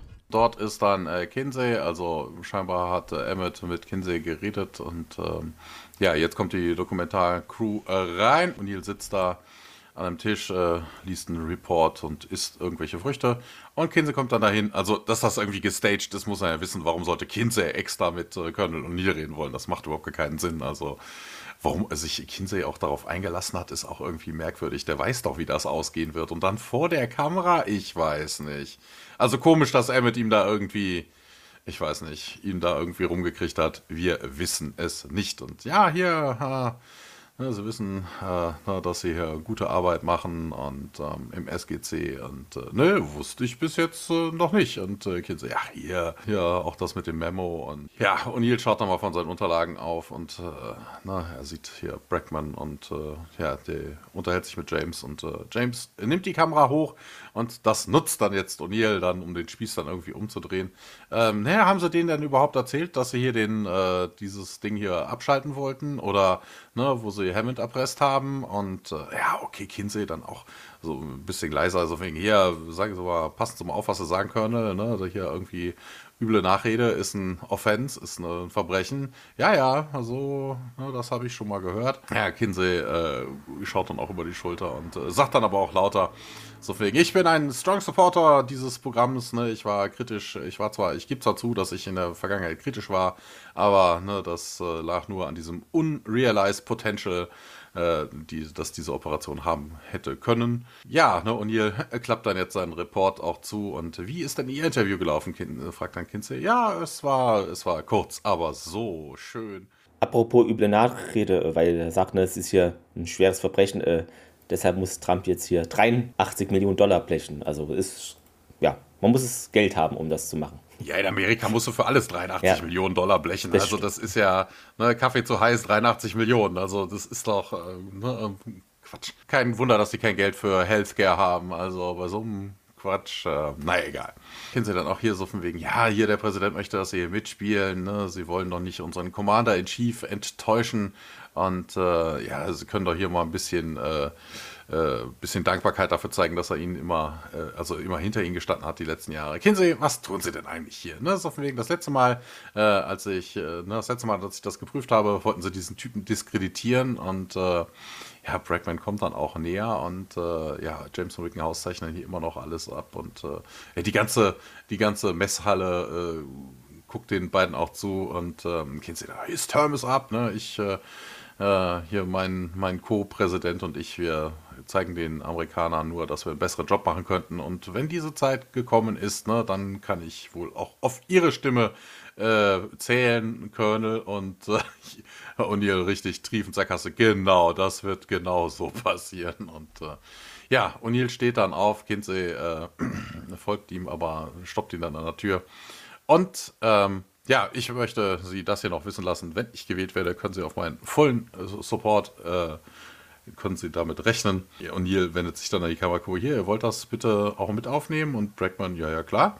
Und äh, ja, O'Neill holt dann aus, you smarmy, self-righteous, opportunic ass. Und dann fängt aber der Alarm an und äh, unscheduled offward activation. Colonel O'Neill wird in den Kontrollraum äh, beordert und ähm, ja, O'Neill hat aber irgendwie weiter noch in der Zwischenzeit geredet und äh, man hört so ein bisschen noch, you're not going to und son of a bitch und Kinsey, Duty Calls, sagt er da nochmal, um ihn loszuwerden. Und ich war eh fertig. Und Brackman dann, hier, was heißt denn dieses Off-World Activation? Ja, keine Ahnung. Das weiß ich nicht, bis ich da bin. Und ähm, wo, wo ist denn da? Ne? Da ist hier für euch. Das ist auch schon wieder sowas, ne? Normal Operations. Ne? Also vor allem, dass sie jetzt auch nicht Off-World Activation, also dass ein Brackman auch nicht weiß, was das sein soll. Also das ist auch ein bisschen selten dämlich. Der weiß, was das Stargate macht, der weiß, wie es benutzt wird. Ne? Also was ist denn wohl Oder kennt ihr schon auch einige geheime Berichte, also das ist, ja. Na, also was ist eine Off-World Activation? Also, das ist auch völliger Quatsch. Also, warum man, ne? also man musste ja ein bisschen füllen, ne? damit man hier irgendwie zwei Folgen rausmachen kann. Vielleicht irgendwie, ich weiß es nicht. Ja, Ongoing Activation Activity sagt dann Rondell auch nochmal, wobei das ja auch genau das ist ja, was sie eigentlich äh, filmen dürften, aber egal. Wenn ich gewählt werde, kann dieses Programm auf unsere volle Unterstützung zählen. Sie drehen das alles, hm? Natürlich. Sie widerliches, selbstgerechtes, Außerplanmäßige Aktivierung von außen. Colonel O'Neill in den Kontrollraum. Ich wiederhole, außerplanmäßige Aktivierung von außen. Die Pflicht ruft. Ich habe alles gesagt. Im Kontrollraum sind Dixon und Berlinski äh, auf dem Bildschirm zu sehen. Die stehen halt vor der Malp auf dem Planeten. Und äh, Berlinski möchte nochmal hier bleiben und äh, ja, ne, so von wegen, äh, haben sie noch irgendwas anderes gefunden, was ihr äh, das rechtfertigt, dass sie da noch bleiben wollen, sagt dann O'Neill. Weiß ich nicht. Und äh, wir müssen auf jeden Fall diese Ruinen untersuchen. Ja, wie lange brauchen sie? Erkundigt sich dann Hammond einen Tag oder zwei, vielleicht auch mehr. Ja, wir könnten ein UAV durchschicken, dann könnte man das Ganze von der Luft beobachten und äh, ja, O'Neill, ach Quatsch, O'Neill, Hammond gibt auf jeden Fall sein Okay, dass man da bleiben könnte. SG3 soll als Backup mit da durchkommen. Und äh, ne, sobald sie aber hier irgendwas anderes Gefährliches sehen, dann kommen sie auf jeden Fall direkt wieder zurück. Dixon bestätigt das. Ja, Carter hat dann aber auch den Vorschlag, deswegen sie könnte sich ja mal die Device angucken, um zu äh, schauen, was denn da, was die dann da überhaupt gemacht hat. Und äh, Hammond ergänzt dann noch seine Befehle und sagt dann hier, schickt den, äh, die Device und einen Report in einer Stunde zurück. SG13 bestätigt out. Ja, das Wurmloch geht aus. Hammond geht auch. Und ähm, ja, O'Neill dann hier so wegen, ja, Sir, ich weiß, wir werden das vermutlich nicht so toll finden. Ja, ich weiß, Kinsey und Bergman waren auf dem Weg zu Ihnen. Und äh, ja, hier, ich wusste doch, dass Ihnen das äh, gelegen kam hier mit dem, mit dem Alarm. Und äh, danke, Sir. Danke. Ich muss Ihnen hier wirklich meine, meine unbändige Liebe für Sie ausdrücken. Und äh, ja, Rondell kommt dann jetzt auch dazu. General, ne, Mr. Brackman würde sich gerne mit Ihnen unterhalten. Und diese Unterhaltung sieht man jetzt auch in Hammonds Büro. Der Hammond sitzt an seinem Schreibtisch und geht da nochmal irgendwas durch, während Emmett vor ihm auf und ab da läuft. Und Hammond meint, ausgenommen von dieser Freigabe sind alle Aktivitäten, die von diesem Büro noch nicht überprüft wurden, äh, soweit das Pentagon und Bergmann, ähm, also Kret rein. Aber ich bitte Sie, Sir, ne, da fällt doch eigentlich alles drunter. Hammond bleibt dabei, ne, meine Interpretation sagt, dass sie nicht äh, autorisiert sind, irgendwas über die außerplanmäßige Aktivierung zu erfahren. Brackman setzt sich dann auf einen der Stühle und ja, General, ich kann so nicht arbeiten. Ich habe Ihnen gesagt, dass ich mich an den Wortlaut dieses Befehls halten werde, Mr. Brackman. Dann mh, hm, entscheidet er sich um, er steht wieder auf und will zur Tür gehen, öffnet sie, aber dreht sich dann nochmal um. Wissen Sie, äh, Colonel O'Neill ist, ähm, und Hammond ergänzt, ist zurzeit ab unabkömmlich. General, der Präsident der Vereinigten Staaten unterstützt mein Vorhaben. Warum weigern Sie sich denn hier? Hm, ja, ich verweigere mich nicht. Ich befolge nur Befehle. Ich halte es nun mal nicht unbedingt für notwendig, dass meine Leute unter die Lupe genommen werden. Verstanden? Kameras zeichnen nicht nur Dinge auf. Allein durch ihre Anwesenheit nehmen sie Einfluss auf alles. Die Arbeit, die meine Leute hier tun, ist hart genug, ohne dass sie befürchten sollten, jeder Abendzug, den sie machen, ist, ja, dass er da gutachtet wird. Brickman, ja, vielleicht sollte das so sein. Wie bitte? Dann schließt die Tür Brackman nochmal und bleibt da drin. Ja, das würde doch Sinn ergeben. Das Pentagon hat schon früher spezielle Journalisten bei den Streitkräften zugelassen. Das wissen Sie. Was unter feindlichem Feuer ge ähm, gehört, gesehen und gelesen wird, das ist die Wahrheit. Hm, ich denke, wir sind hier fertig, meint Hammond. Und Brackman denkt das nicht. Ich bin durchaus Ihrer Meinung, General. General. Und dann klingelt das Telefon, äh, die Nummer wird unterbrochen und Hammond lässt sich entschuldigen, nimmt den Hörer ab. Ja, und hält die Muschel zu, die Hör-Ohr-Muschel, bis Brackman nach langem Anstarren dann doch das Büro räumt. Äh, das machen wir auch. Wir sind zurück in Carters Labor und ja, Sam untersucht dann in der Zwischenzeit das Fluggerät. Ich hätte fast Faxgerät äh, gesagt. Ähm, Tiak ist auch bei ihr und ja, Carter fragt, ob er denn sowas schon mal gesehen habe und Tiak ist sich unsicher, glaubt hm, er nicht. Hm. Also sagt sie, es ist irgendeine Art ferngesteuerter Sonde, die Kapazität des Speicherkristalls ist enorm. Aber bisher habe ich hier nur detaillierte Bilder der Ruinen gefunden und ja, das ergibt aber dennoch Sinn. Wir setzen das Malp ein. Ähm, vielleicht tun auch die Gould sowas, ne? Vielleicht haben die sowas und Tjalk sagt, dass die ja sich alles zunutze machen und durchaus denkbar, dass sie die Idee von uns gestohlen haben. Was ich interessant fände, äh, aber äh, Carter ja, nickt. Hast du dieses Interview hier, den Schul äh, mit den Filmleuten schon gemacht? In der Tat und guckt wenig begeistert dabei. Hm, ich bin schon ganz gespannt darauf, diese äh, Interviews zu sehen, mein Kater. Äh, ich habe nicht viel gesagt. Sie schaut dann auf. Also, wirklich nicht? Das überrascht mich. Es ist schwer, dich zum Schweigen zu bringen. Tirk zieht dann eine Augenbraue hoch und Sam lacht. Ja, ich fand diese gesamte Erfahrung unerfreulich. Ja, mich wollten sie auch nochmal interviewen ist es bei dir auch nicht gut gelaufen beim ersten Mal? Und Carter, naja, tja, boah, ich war ganz zufrieden, aber offensichtlich wirkte ich wohl etwas nervös. Und Tiag, hm. Und dann geht's wieder weiter in einer unserer heimischen SGC-Korridore. Genau, da stehen das Kamerateam und ähm, James wechselt gerade das Band. Brackman kommt dazu und was bedeutet diese außerplanmäßige Aktivierung von außen? Um was geht es da? Ne? Randall steht daneben, ja, ich bin mit diesem Griff, Begriff nicht vertraut.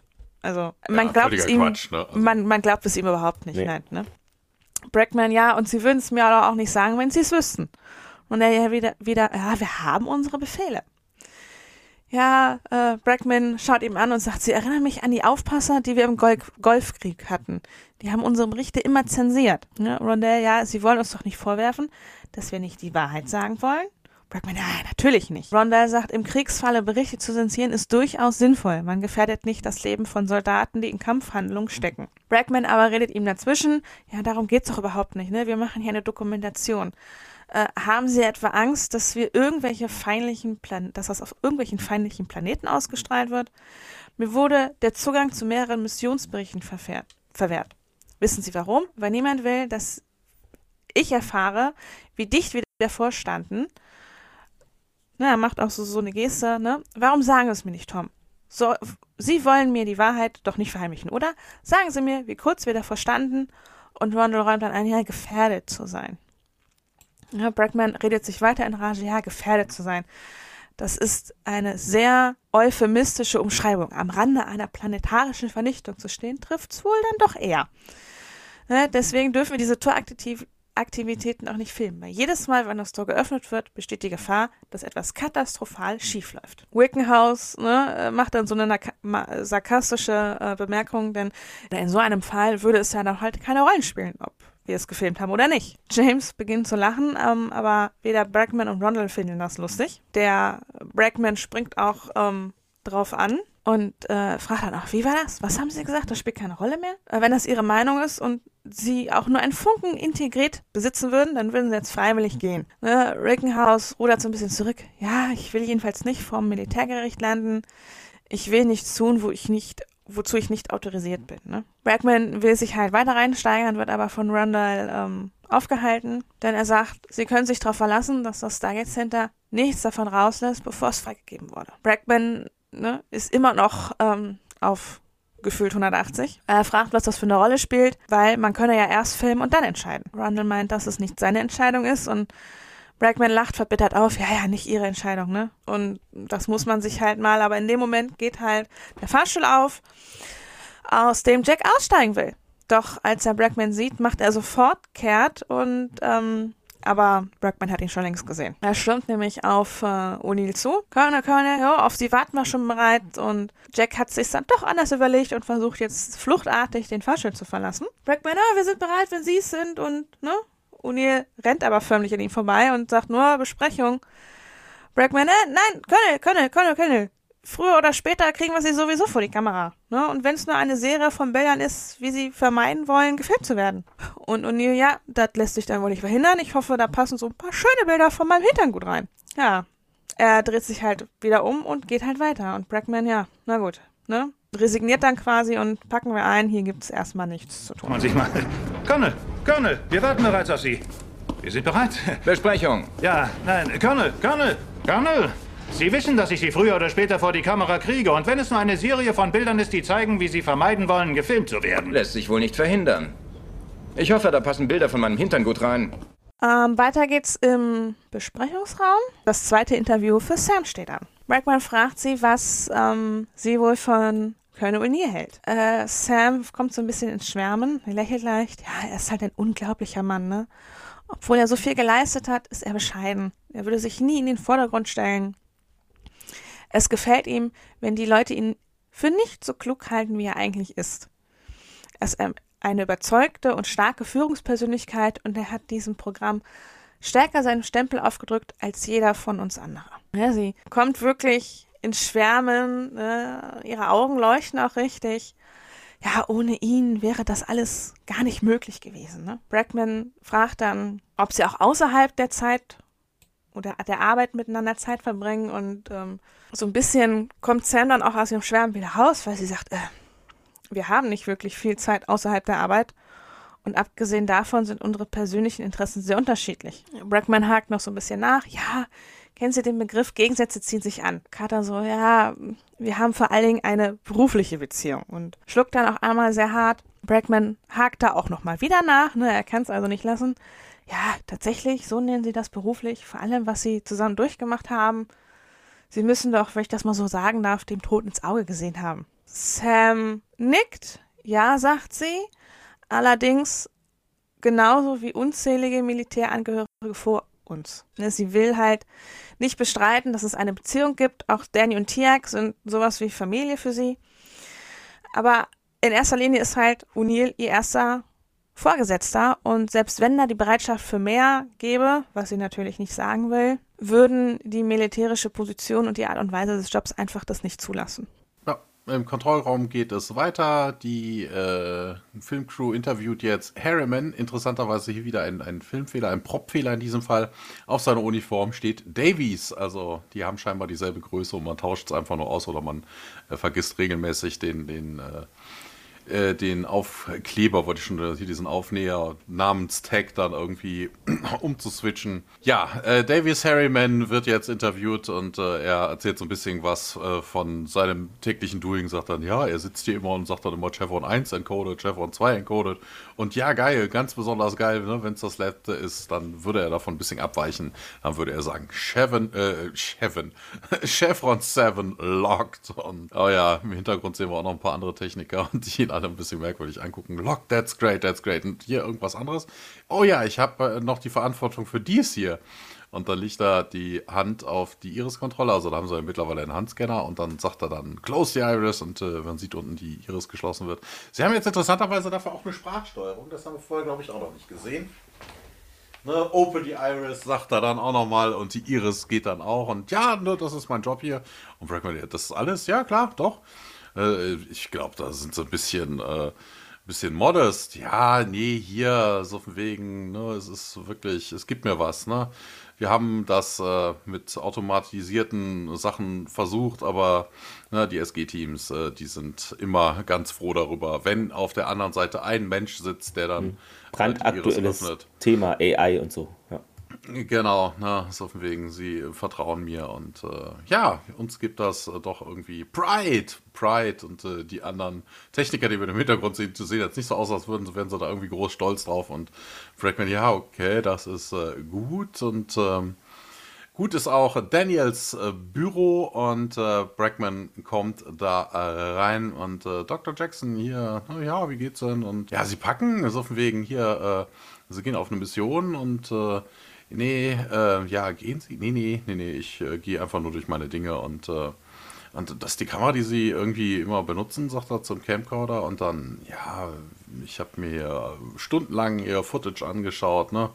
ne? Inscriptions and Ruins and Artifacts und er ist auch geil, ne?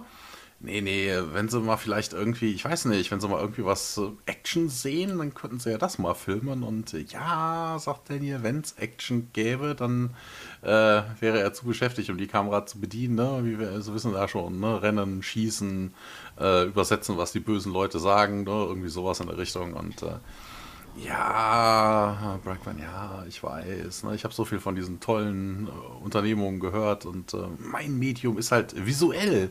Ne? Ich kann mir das nicht so unbedingt vorstellen, wenn ich nicht Bilder dazu habe. Und ich will jetzt nicht, dass die Leute irgendwie in Gefahr bringen, auch sich selber nicht. Ne? Aber wenn die Gelegenheit, ne, einfach nur eine Sekunde mal die Kamera auf irgendwas richten, was sich bewegt. Und äh, ja, äh, ja, okay, äh, sagt Daniel, ne, ich gehe aber jetzt die nächsten Tage nicht auf World. Und ja, ne, so, ja, Brackman ist dann auch schon im im Begriffen und sagt, ja, ja, nee, ist okay. Ne? Wenn es da ist, einfach draufhalten und äh, ja, nicht nur immer Inscriptions, ne, ein bisschen Action und Brackman zieht sich dann auch aus dem Büro zurück.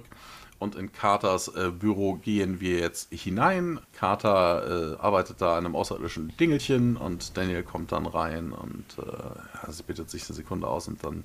Also, genau, sie ist mit diesem außerirdischen äh, Überwachungsroboter zugange. Ja, Sekunde, Sekunde. Du wolltest, dass ich hier irgendwas übersetze? Ja, hier, ja, gib mir eine Sekunde, ich muss hier das Interface irgendwie ein bisschen stabiler machen. SG13 hat das Ding wirklich demoliert. Daniel geht aber jetzt nicht drauf, hängt immer noch dem Gespräch von gerade hinten dran und sagt dann hier, hier Trackman hat gemeint, hier mein, meine Footage, die ich ihm gegeben habe von unseren ganzen Sachen, wäre langweilig und äh, ähm, ja, Carter schaut ihn dann etwas äh, ja, überrascht irgendwie an.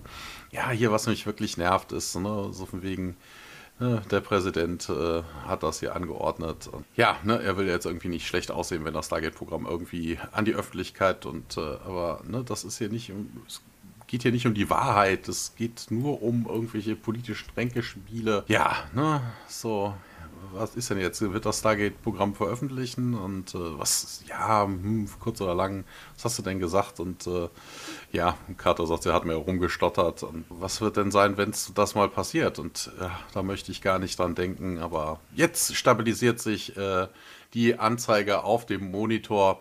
Wir sehen, wo Zeilen, Programmierzeilen da runterlaufen und äh, Carter zeigt dann jetzt auch drauf und Daniel schaut dann darüber, ja, technisches Geraffel, irgendwas, was dir auffällt. Ähm, ja, Daniel sieht dann irgendwie eine Zeile und sagt da, hier ist SG13 beendet und dann, oh oh, oh oh, was. Ja, es hat nicht nur die Schilde und die Waffen aktiviert, es hat auch einen Long Range Communicator aktiviert. Deshalb gehen wir jetzt in den Kontrollraum, wo Hammond in ein Mikrofon spricht. Das Wurmloch ist offen. Colonel Dixon, hier General Hammond. Wir glauben, die Gur-Old Probe hat eine Subspace Transmission abgesetzt, bevor sie sie disabled haben. Hier bitte sofort zum Stargate Command zurück und dann wechseln wir auch wieder zurück auf Petra X666. Dixon ist über Funk einverstanden damit und geschätzte Ankunftszeit seien 15 Minuten. Dixon over. Ja, geht zu Belinsky, der dann noch immer mit diesen Steinen beschäftigt ist und ja, Dixon sagte, hier, Doktor, einpacken, wir wurden zurückbeordert. Dann macht er sich an die Arbeit und Dixon funkt den Wells und Bosworth an. Wir sind an einem anderen Ort, aber auch auf dem Planeten, wo eben Wells und Bosworth da sich umschauen und der Wells meldet sich und Dixon meint, ja, zurück, kommt zurück, Jungs, wir nehmen Abschied. Okay, Roger, Sir, Wells, over. Bosworth meint, das wurde jetzt aber auch mal Zeit hier. Kaum hat er da das ausgesprochen geht der Beschuss los und Wells wird auch getroffen. Geht zu Boden und Bosworth schießt zurück. Also man sieht noch nicht, wer da angreift oder von wo genau. Und Bosworth über Funk, ja, wir werden beschossen. Wells wurde getroffen und Dixon zu Belinsky, ja, zurück zum Gate. Sie machen sich dann auf den Weg und ja, Dixon meldet sich nochmal. SG9, wir brauchen Unterstützung. Dann geht es weiter im Stargate Center auf der Krankenstation. Ja, da liegen ein paar Krankenakten und äh, unsere Ärztin Janet, die ist da auch. Aber, hm? Ist, ist das wirklich neun gewesen? Hieß das nicht SG, also SG Also laut deutschem Transkript? Ja, ja, nee, das kann ja sein, aber dass sie da im Skript was falsch gemacht haben. Weil mir also, war so, das ist ja, ja, SG 13 und man war nicht so, dass Hammond gesagt hat, wir schicken euch nochmal SG 3 oder so und jetzt ist es SG Ach 9. So. Uh, hab ich, ich meinte 9 stimmt, aber kann auch sein, dass da irgendwas. Aber, äh, oder hat zwei SG-Teams, glaube ich, benannt, die er schicken möchte, oder?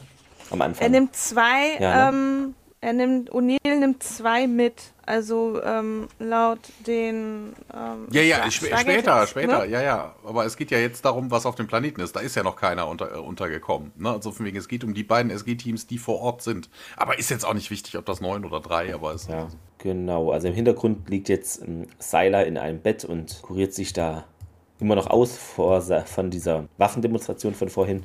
Ja, war also nicht so sonderlich ungefährlich. Ja. Also ist, ist auch doch mehr passiert gegen die Wand geflogen, äh, ordentlich. Ähm, und Janet, ja, okay, äh, drei Schusswunden, vier Stabwaffen, Verbrennungen, starke Hypertonie und sie legt dann die Akten äh, weg. Ähm, ich bin wirklich überrascht, ähm, dass ich die Erlaubnis habe, darüber zu reden. Sie öffnet dann die nächste Akte. Na gut, hier Nanotechnologie hat ihn künstlich altern lassen. Seine Schulter wurde von einem außerirdischen Zeitkapselgerät durchbohrt. Ähm, drei Knieoperationen, ja, wandert die Akte da auch auf den Haufen. Genau, äh, das mit diesen, ähm, mit der Knieoperation, ähm, das war ja, weil Richard Dean Anderson in der Tat drei Knie-OPs hatte und äh, hatte sich da irgendwie das Knie, äh, ja, keine Ahnung, gezerrt oder wie beim Tragen seiner Tochter kurz vor dem Shooting der sechsten Staffel und da stolperte er und deshalb haben die das hier reingeschrieben, damit das alles ein bisschen mehr oder weniger Sinn ergibt. Äh, okay, und dann war da ja noch der Hardware-Zwischenfall. Ähm, er hatte mich darum gebeten, nie darüber zu sprechen. Oh ja, ähm, das hier war bemerkenswert. Im letzten Jahr zog er sich eine unheilbare Antiga-Krankheit zu und dann schließt sie wieder die Akte und Brackman stellt fest, naja, so unheilbar war es dann offensichtlich ja wohl nicht. Janet bejaht das, dass man glücklicherweise einen Tokra-Symbionten ja, hatte und der hat dann einen Wirt benötigt und dadurch äh, hat man das gepackt und Brackman gibt zu, dass er da irgendwie nichts versteht von dem, was sie sagt, aber klingt so, als wäre es schon ein Wunder, dass Colonel O'Neill noch leben würde. Janet lächelt und bejaht das und dass sie auch eigentlich nie weiß, was sie hier erwartet und sie nur versuchen kann, einen klaren Kopf zu bewahren. Außerdem richte man da gebrochene Knochen und verschreibe tonnenweise Antibiotika. Also das kann einen doch trotzdem ganz schön mitnehmen, fragt Jackman, oder? Ja, ist verrückt. Ich denke, die ganze Ausbildung, das, was wir hier über Medizin wissen, das ist eigentlich recht wenig und oft genug erlebe ich eben auch Situationen, in denen ich da auch nichts mehr machen kann. Jackman, ja, gibt es da jetzt auch was Positives? Und ja, soll das ein Witz sein? Sie lacht kurz. Äh, ich denke, wir halten das hier alle deshalb durch, weil wir das Gefühl haben, dass wir etwas ganz Großes verstehen können. Nicht nur was die Medizin betrifft, sondern auch uns selbst. Na, Sie wissen schon, wo wir herkommen, was wir für die Zukunft erwarten, wie wir eben in das große Bild hineinpassen. Und dann hören wir wieder die bekannte Stimme, die eine außerplanmäßige Aktivierung ankündigt. Und der Brackman, hä, was? Außerplanmäßige Aktivierung, das kennen wir doch schon, ne? Ist das ungewöhnlich? Und Janet, nö, das kommt durchaus öfters vor. Ähm, ja, und was bedeutet das? Janet, da kann ich nur spekulieren. Äh, ja. ja, ist klar. ja, genau. Ähm, ja, und Brackman, ja, äh, haben Sie diese Aufsage, äh, Ansage auf Band? Schwickenhaus, ja klar, äh, habe ich. Ähm, na gut, vielen Dank, Dr. Fraser. Ja, sie sieht kurz zweifelnd da zu den Rondell und der, ja, und atmet erstmal durch. So nach dem Motto, jetzt habe ich das hier auch hinter mir, dieses komische Interview, von dem alle reden, ähm, wahrscheinlich in der Kantine. Und Blackman, in Ordnung, Jungs, äh, nehmt noch ein bisschen Schnittmaterial auf und hier Tonfetzen und wie das alles hier so abläuft. Und Janet, ja, ist ja immer noch nervös. Ja, war es das jetzt oder wie? Äh, ja, wir sind durch, danke, vielen Dank. Und sie steht dann auf und Brackman, ja, einfach, okay, einfach draufhalten, okay. Und der James meint, das geht klar. Brackman kommt dann, bekommt dann das Mikrofon vor den Kopf. Äh, Wickenhaus entschuldigt sich. Und Brackman, was, was, was? Schon gut, äh, ich bin froh, dass das Pentagon sie ausgewählt hat. Jetzt gehen sie schon endlich. Janet verzieht noch kurz den Mund. Brackman äh, wollte noch was sagen. Äh, hören Sie zu, ich wollte noch sagen, ich habe das Gefühl, als ob hier das Unvorhergesehene, äh, Unvorhersehbare das Normale zu sein scheint. Und Janet lacht jetzt, äh, ja, da ist wohl was dran. Äh, ja, ähm, und sie werden da für diese Geschichte nicht gebraucht. Janet meint, nee, wenn das der Fall sein soll, werde ich hier extra nochmal ausgerufen. Brackman, ja, ich habe nur gefragt, weil ich da dachte, ich könnte schnell in die Cafeteria und was essen gehen, obwohl ich gar nicht weiß, wo die ist. Äh, Janet sagt, ja, hier, da lang. Und ja, ich wollte noch fragen, äh, und Janet ergänzt, ob ich mich ihnen anschließen kann. Brackman bejaht das. Ähm, und Janet, ja, okay. Äh, dann bemerkt sie, dass man immer noch gefilmt wird und Brackman, was tun Sie da? Was tun Sie da? James meint, ja, ich brauche nur etwas Licht. Ähm, und Brackman, ja, da holen Sie das, sich das Licht von irgendwo anders. Der schwenkt da die Kamera wo auch immer, ja. Janet, na gut, ähm, ich muss hier noch schnell die Berichte abliefern und ja, ja, gut, sagt Brackman und Janet bejaht das nochmal. Und im Hintergrund wird Seiler dann nochmal meiner Schwester verarztet und die meint, man habe das gleich.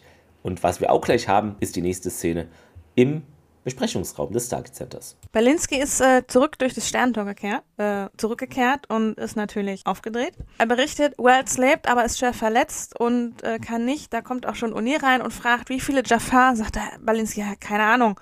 Ja, was? 15, 100, was? Berlinski berichtet weiter, Dixon hat sechs gezählt, es gelang ihm, sie abzuwehren, hält die Position und gibt Wells Deckung. Und Hammond fragt, ja, und wie sind Sie dann durchs Tor gekommen? Lieutenant, äh, ja, Berlinski, nein, nein, die müssen per Schiff gekommen sein. SG1 bewacht das Tor. Und O'Neill, ja, okay, das Tor ist gesichert. Ja, sagt Berlinski, die Hälfte von SG3 war noch da, als ich zurückkam. Hammond guckt und ja, nehmen Sie SG 5 und 7 und Dr. Fraser mit. O'Neill, äh, jo, danke, Sir, dreht sich um. Wir gehen, aber Hammond hält ihn zurück. Colonel, und O'Neill ungeduldig, ja, Sir, ich weiß, es klingt für mich auch eher nach einem Hinterhalt, aber wir müssen es halt versuchen. Ja, ja, alles klar. Gehen Sie. Damit ist er auch schon weg und mit dem letzten Schwenk von Balinski, der ziemlich mitgenommen aussieht, wird dann in die Cafeteria geschwenkt. Dort sitzen Brackman und Janet an einem Tisch. Er beobachtet sie beim Essen, während er sein Teller so gar nicht anrührt. Und als sie seinen Blick bemerkt, hält, hält sie inne. Brackman, oh, verzeihen Sie, mir ist nur gerade aufgefallen, dass sie eine sehr natürliche Art haben. Janets Augen werden so ein bisschen größer.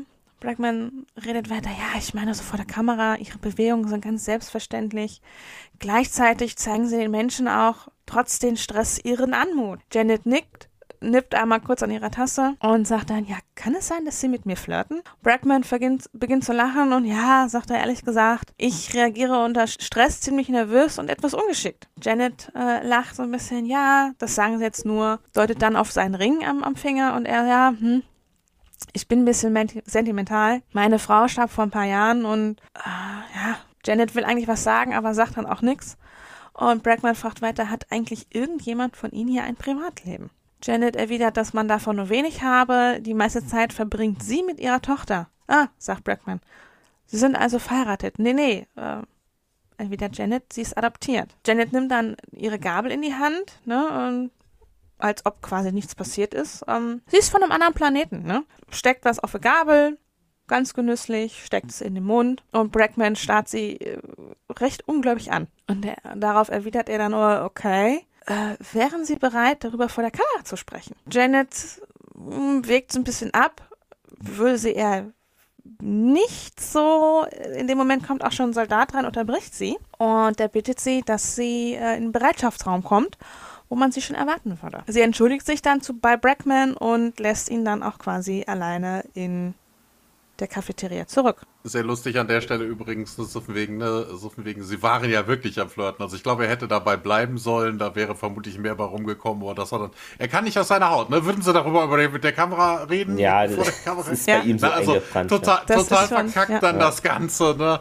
Ähm, ja. Das ist schon echt in, in, Fleisch und Blut übergegangen bei ihm. Dann kommen wir zur letzten Szene, denn ähm, im Korridor, Rondell führt das Kamerateam weg, sagt auch noch, Gehen wir, meine Herren. In diesem Moment kommt SG1 in voller Natur Montor von der anderen Seite her. Äh, man hört nur, Daniel sagt, ja, und das alles nur, weil ich ein paar Luftaufnahmen wollte. Sam meinte, ja, und ich bin auch nicht drauf gekommen, dass die Sonne eine Nachricht übermittelt. O'Neill sagte noch, das alles spielt keine Rolle. Damit gehen die dann in den Torraum und sind weg. Und ähm, James und Wickenhaus haben natürlich alles mitbekommen und wissen natürlich, dass das nichts Gutes bedeutet. Dann folgen auch schon die berühmten letzten Worte, Fortsetzung folgt. Wobei wir wieder bei der Trivia wären. Ähm, produktionsintern äh waren oder standen die Folge zeitweise an Nummer 14 statt 17 äh, in der Staffel.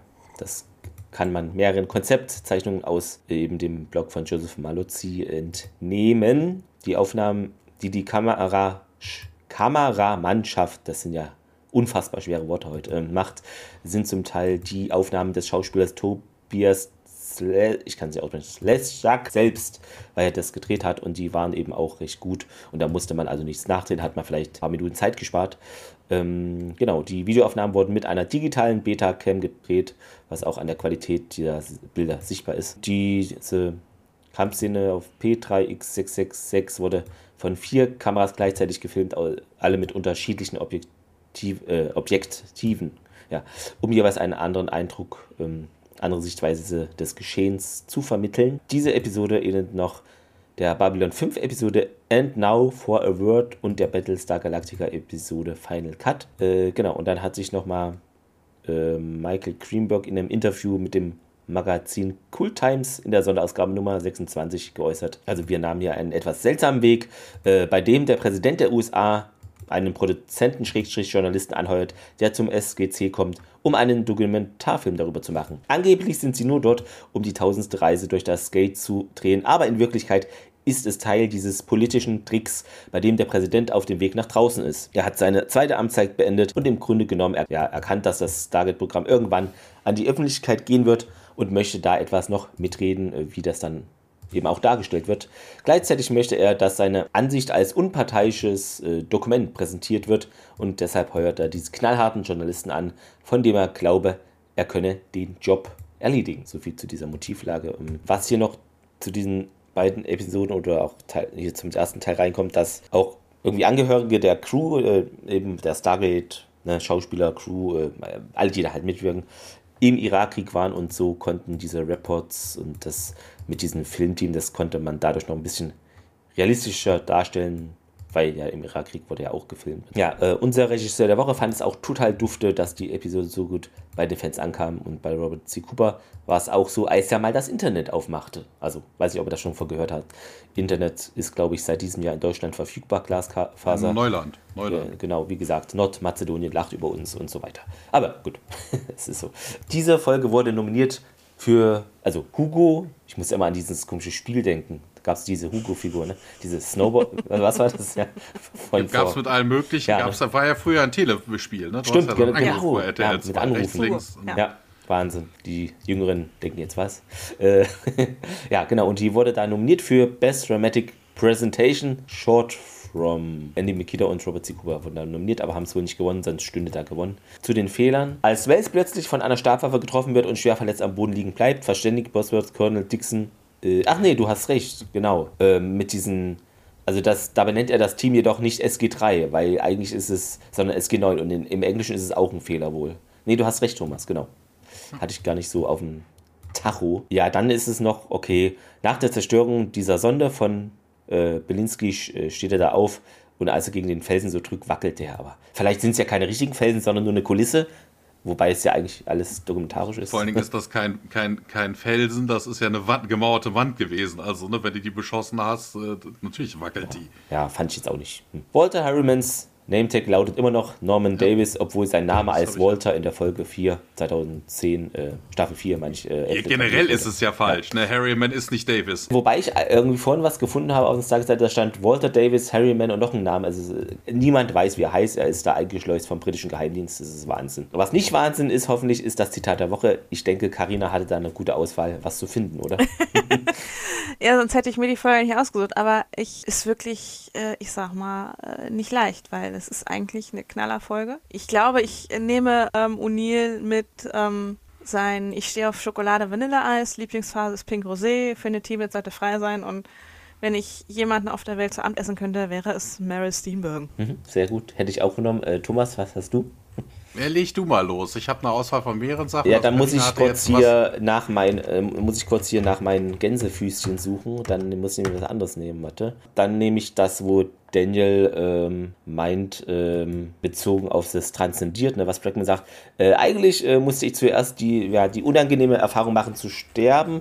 Langsam und ziemlich schmerzhaft, wie ich hinzufügen möchte. Das fand ich nur witzig, weil ja halt das so der Stargate Running Gag ist. Äh, ja, Interessant, da habt ihr beide alle nichts genommen. Dann muss ich mich jetzt von einem von diesen. Also es gibt, also ich fand in dieser Folge, es gab unheimlich viele gute Sprüche da drin. Ich wüsste jetzt auch nicht, was ich unbedingt. Äh, dann nimm halt äh, zwei, also das ist ja nicht. Ja, ich wollte gerade alles sagen, also ich? Habe genau, Also- ich habe ich habe hier zum Beispiel zum Beispiel die Tiag-Situation, wo er dann gefragt wird, ja, du, wegen hier, äh, du, äh, man hat hier nicht zufällig gesagt, dass äh, Beantworten von Fragen Teil des Interviews Ja. ist. Äh, nein, Nein. ich bin nur hier, weil General Hammond mich gefragt hat. Dann gab es noch auf dem Planeten äh, den Spruch mit den, äh, wo Belinsky sagt, so wegen, oh, diese Marking, Stone Architecture und Dr. Jackson wird sterben, wenn er das noch, wenn er das sieht und Dixon halt, wie schon wieder?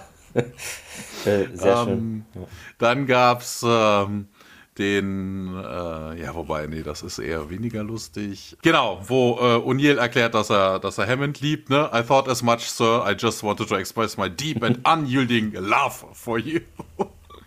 das ist auch sehr geil. Und äh, auch die Szene, wo Tialk äh, mit Carter redet und Carter total überrascht tut, dass Tialk äh, sofort karg wäre und dass man ihm ja normalerweise irgendwie kaum den Hahn abgedreht kriegt. Ja, Sehr schön, ja. Ich fand noch, äh, fällt mir jetzt ein, äh, diesen Dialog da, SG13 da mit diesen Kindern und dann, ja, dann sind es halt vier und, und dann diese lange, Dialog- fand ich überraschend, gut. weil ich hätte es nicht irgendeinem anderen SG-Team, außer halt unserem SG1, was man immer so hört, sowas zugetraut, weil das wirkt erst Dass so beiläufig, aber dann, naja, das auch. aber das äh, irgendwie war es schon organisch, aber doch lustig, also hatte viele Ebenen und war ich äh, positiv überrascht von SG13, also mehr von SG13. Äh, ja, genau. Ähm, somit genau, kommen. das nächste Spin-off, SG13. Genau, da haben wir es doch, haben wir es doch geleakt. Ja, Karina, erzähl mal, wie fandest du denn jetzt diese Folge? Ähm, wirst du uns alle überraschen? Wahrscheinlich nicht, weil ich habe mir die Folge ja ausgesucht, weil es halt Helden 1 und 2, ähm, es sind halt Knallerfolgen. Es passiert eine unheimliche Menge, gerade in der zweiten Folge. Auch sehr viel Unerwartetes. Ich glaube, ähm, gerade in, in Folge 2 sind viele, wo dann halt wirklich auch ein bisschen die Schreiberlinge gehasst haben. Und man merkt in, in Folge 1, ähm, dass das Ganze natürlich drauf aufbaut. Also für mich definitiv Daumen nach oben. Ne? Das ist eine meiner Lieblingsfolgen. Wenn irgendwas, wenn ich Folgen unbedingt von Stargate gucken möchte, dann sind es auf jeden Fall die beiden mit dabei. Sehr gut. Ähm, Ja, Thomas, mach einfach mal weiter. Ja, also ne, wir sehen ja hier an der Stelle jetzt nicht so viel. Ne? Wir haben jetzt äh, keine große Handlung. Ne? Ja, okay, sie finden irgendwelche Antika-Ruinen. Ob das irgendeine Bewandtnis hat, das sehen wir an dieser Stelle noch nicht. Ähm, ja, okay, eine Gur-Old-Sonde, das ist aber auch dann das Einzige, was irgendwie so ein bisschen Action in die Folge bringt. Ja, sonst ist es ja eigentlich viel hm. Also, wenn man das jetzt einzeln betrachtet, ne, also diese Folge hier, es passiert ja wirklich wenig. Ne? Also die Interviews, ja, sie sind lustig. Ne? Also immer die Sprüche, Leute, die sich da irgendwie dem Ganzen verweigern, mal abgesehen von Fraser und äh, Carter, wobei Carter als Interviewpartner vermutlich jetzt irgendwie nicht so äh, dolle ist. Die ist ja mehr so wie so ein kleines Mädchen vor der Schulaufführung. Ja, weiß ich nicht. Also jetzt nicht so viel dran zu meckern. Ich fand, es gab sehr, sehr viele gute Sprüche da drin, also viel lustig. Deshalb hätte ich auch gesagt, also ein Daumen, also Daumen schräg nach oben. Also ist jetzt nicht die bombastischste Folge per se. Ne? Vielleicht ändert man sich das ja noch die Meinung. Man kann ja nächste Woche auch noch mal über äh, das in Gänze dann reden. Ähm, nicht nur einzeln betrachtet. Äh, aber so, ja. Allein durch die, durch die, durch die Sprüche ist das ein leichter Daumen nach oben es, es zeigt halt die, die Menschlichkeit der, der Charakter. Ne? Also finde ich gerade so, die Folge beleuchtet nicht wirklich so die, die Arbeitsweise. Es ist eher so nebensächlich, es ist eher auf einer menschlichen Ebene bezogen. Ne? Dass auch quasi hinter dem Officer, auf den USR-Offizier auch ein ganz normaler Mensch steckt. Ja. ja. wobei da finden wir jetzt auch über SG1 ja relativ wenig raus. Ne? Also es ist jetzt nicht so, als ob wir irgendwie, wir wissen jetzt, dass äh, Colonel O'Neill Schokolade lieber mag als Vanille und dass er auf Mary Steenburgen steht. Aber ansonsten ja. Kommt da ja jetzt nicht so viel Überraschendes oder Privatlebiges. Ne? Janet wird interviewt, ja, sie verbringt viel Zeit mit ihrer Tochter. Carter sagt, wir haben aber keine Zeit für ein Privatleben und schwärmt ein bisschen von O'Neill, ja, das wissen wir schon. Daniel ist mehr in seine Arbeit verliebt als alles andere und O'Neill verweigert sich dem Ganzen genauso wie Tialk. Also, das, also ja, ne, wir sehen SG13, dass die ein Privatleben haben oder so, aber das ist ja auch nicht SG1. Ja, ihr habt schon viel gesagt, da kann ich mich äh, anschließen. Ähm, ich finde auch, äh, die Folge ist äh, lustig lustig. Also gerade hier die erste äh, natürlich wahrscheinlich lustiger als die zweite. Die kann man immer so gucken, wenn man gute Laune haben möchte. Also finde ich, sind einfach zu coole Sprüche, egal ob es jetzt Tiag ist oder auch Daniel, wie er auf einmal so unsicher ist, so Saune oder Carter, ähm, ja, ähm, sind da beide ein bisschen von der Rolle. Hammond fand ich auch irgendwie witzig, wie er da so, äh, hier, so wie, wie, der Vater, hier wird gar nichts rausgefunden über meine Mitarbeiter. Ist ein bisschen übertrieben auch, aber na gut, äh, Hammond ist ja sehr setzt sich sehr für seine Kollegen ein, immer. Ähm, und hier sieht man es nochmal schwarz auf weiß, hätte ich gesagt, aber wir sind sehr in Farbe, ich möchte euch nicht anlügen. Und deshalb, äh, ja,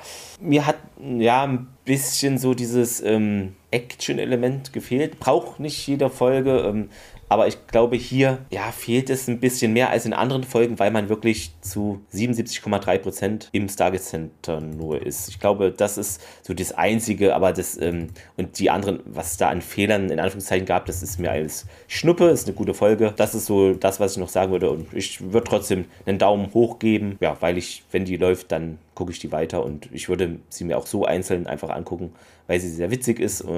Äh, weil sie gute Laune verbreitet. Ja, es ist einfach eine interessante Sache ist, dass da jetzt irgendein so Filmteam da im Stargate Center auftaucht. Mal gucken, wie es dann nächste Woche in Helden, Leerzeichen Teil 2 ist. Bin ich mal gespannt. Genau, da könnt ihr euch freuen. Ist Karina überraschend wieder dabei. Hätte ja sein können, ne, nur Teil 1 oder?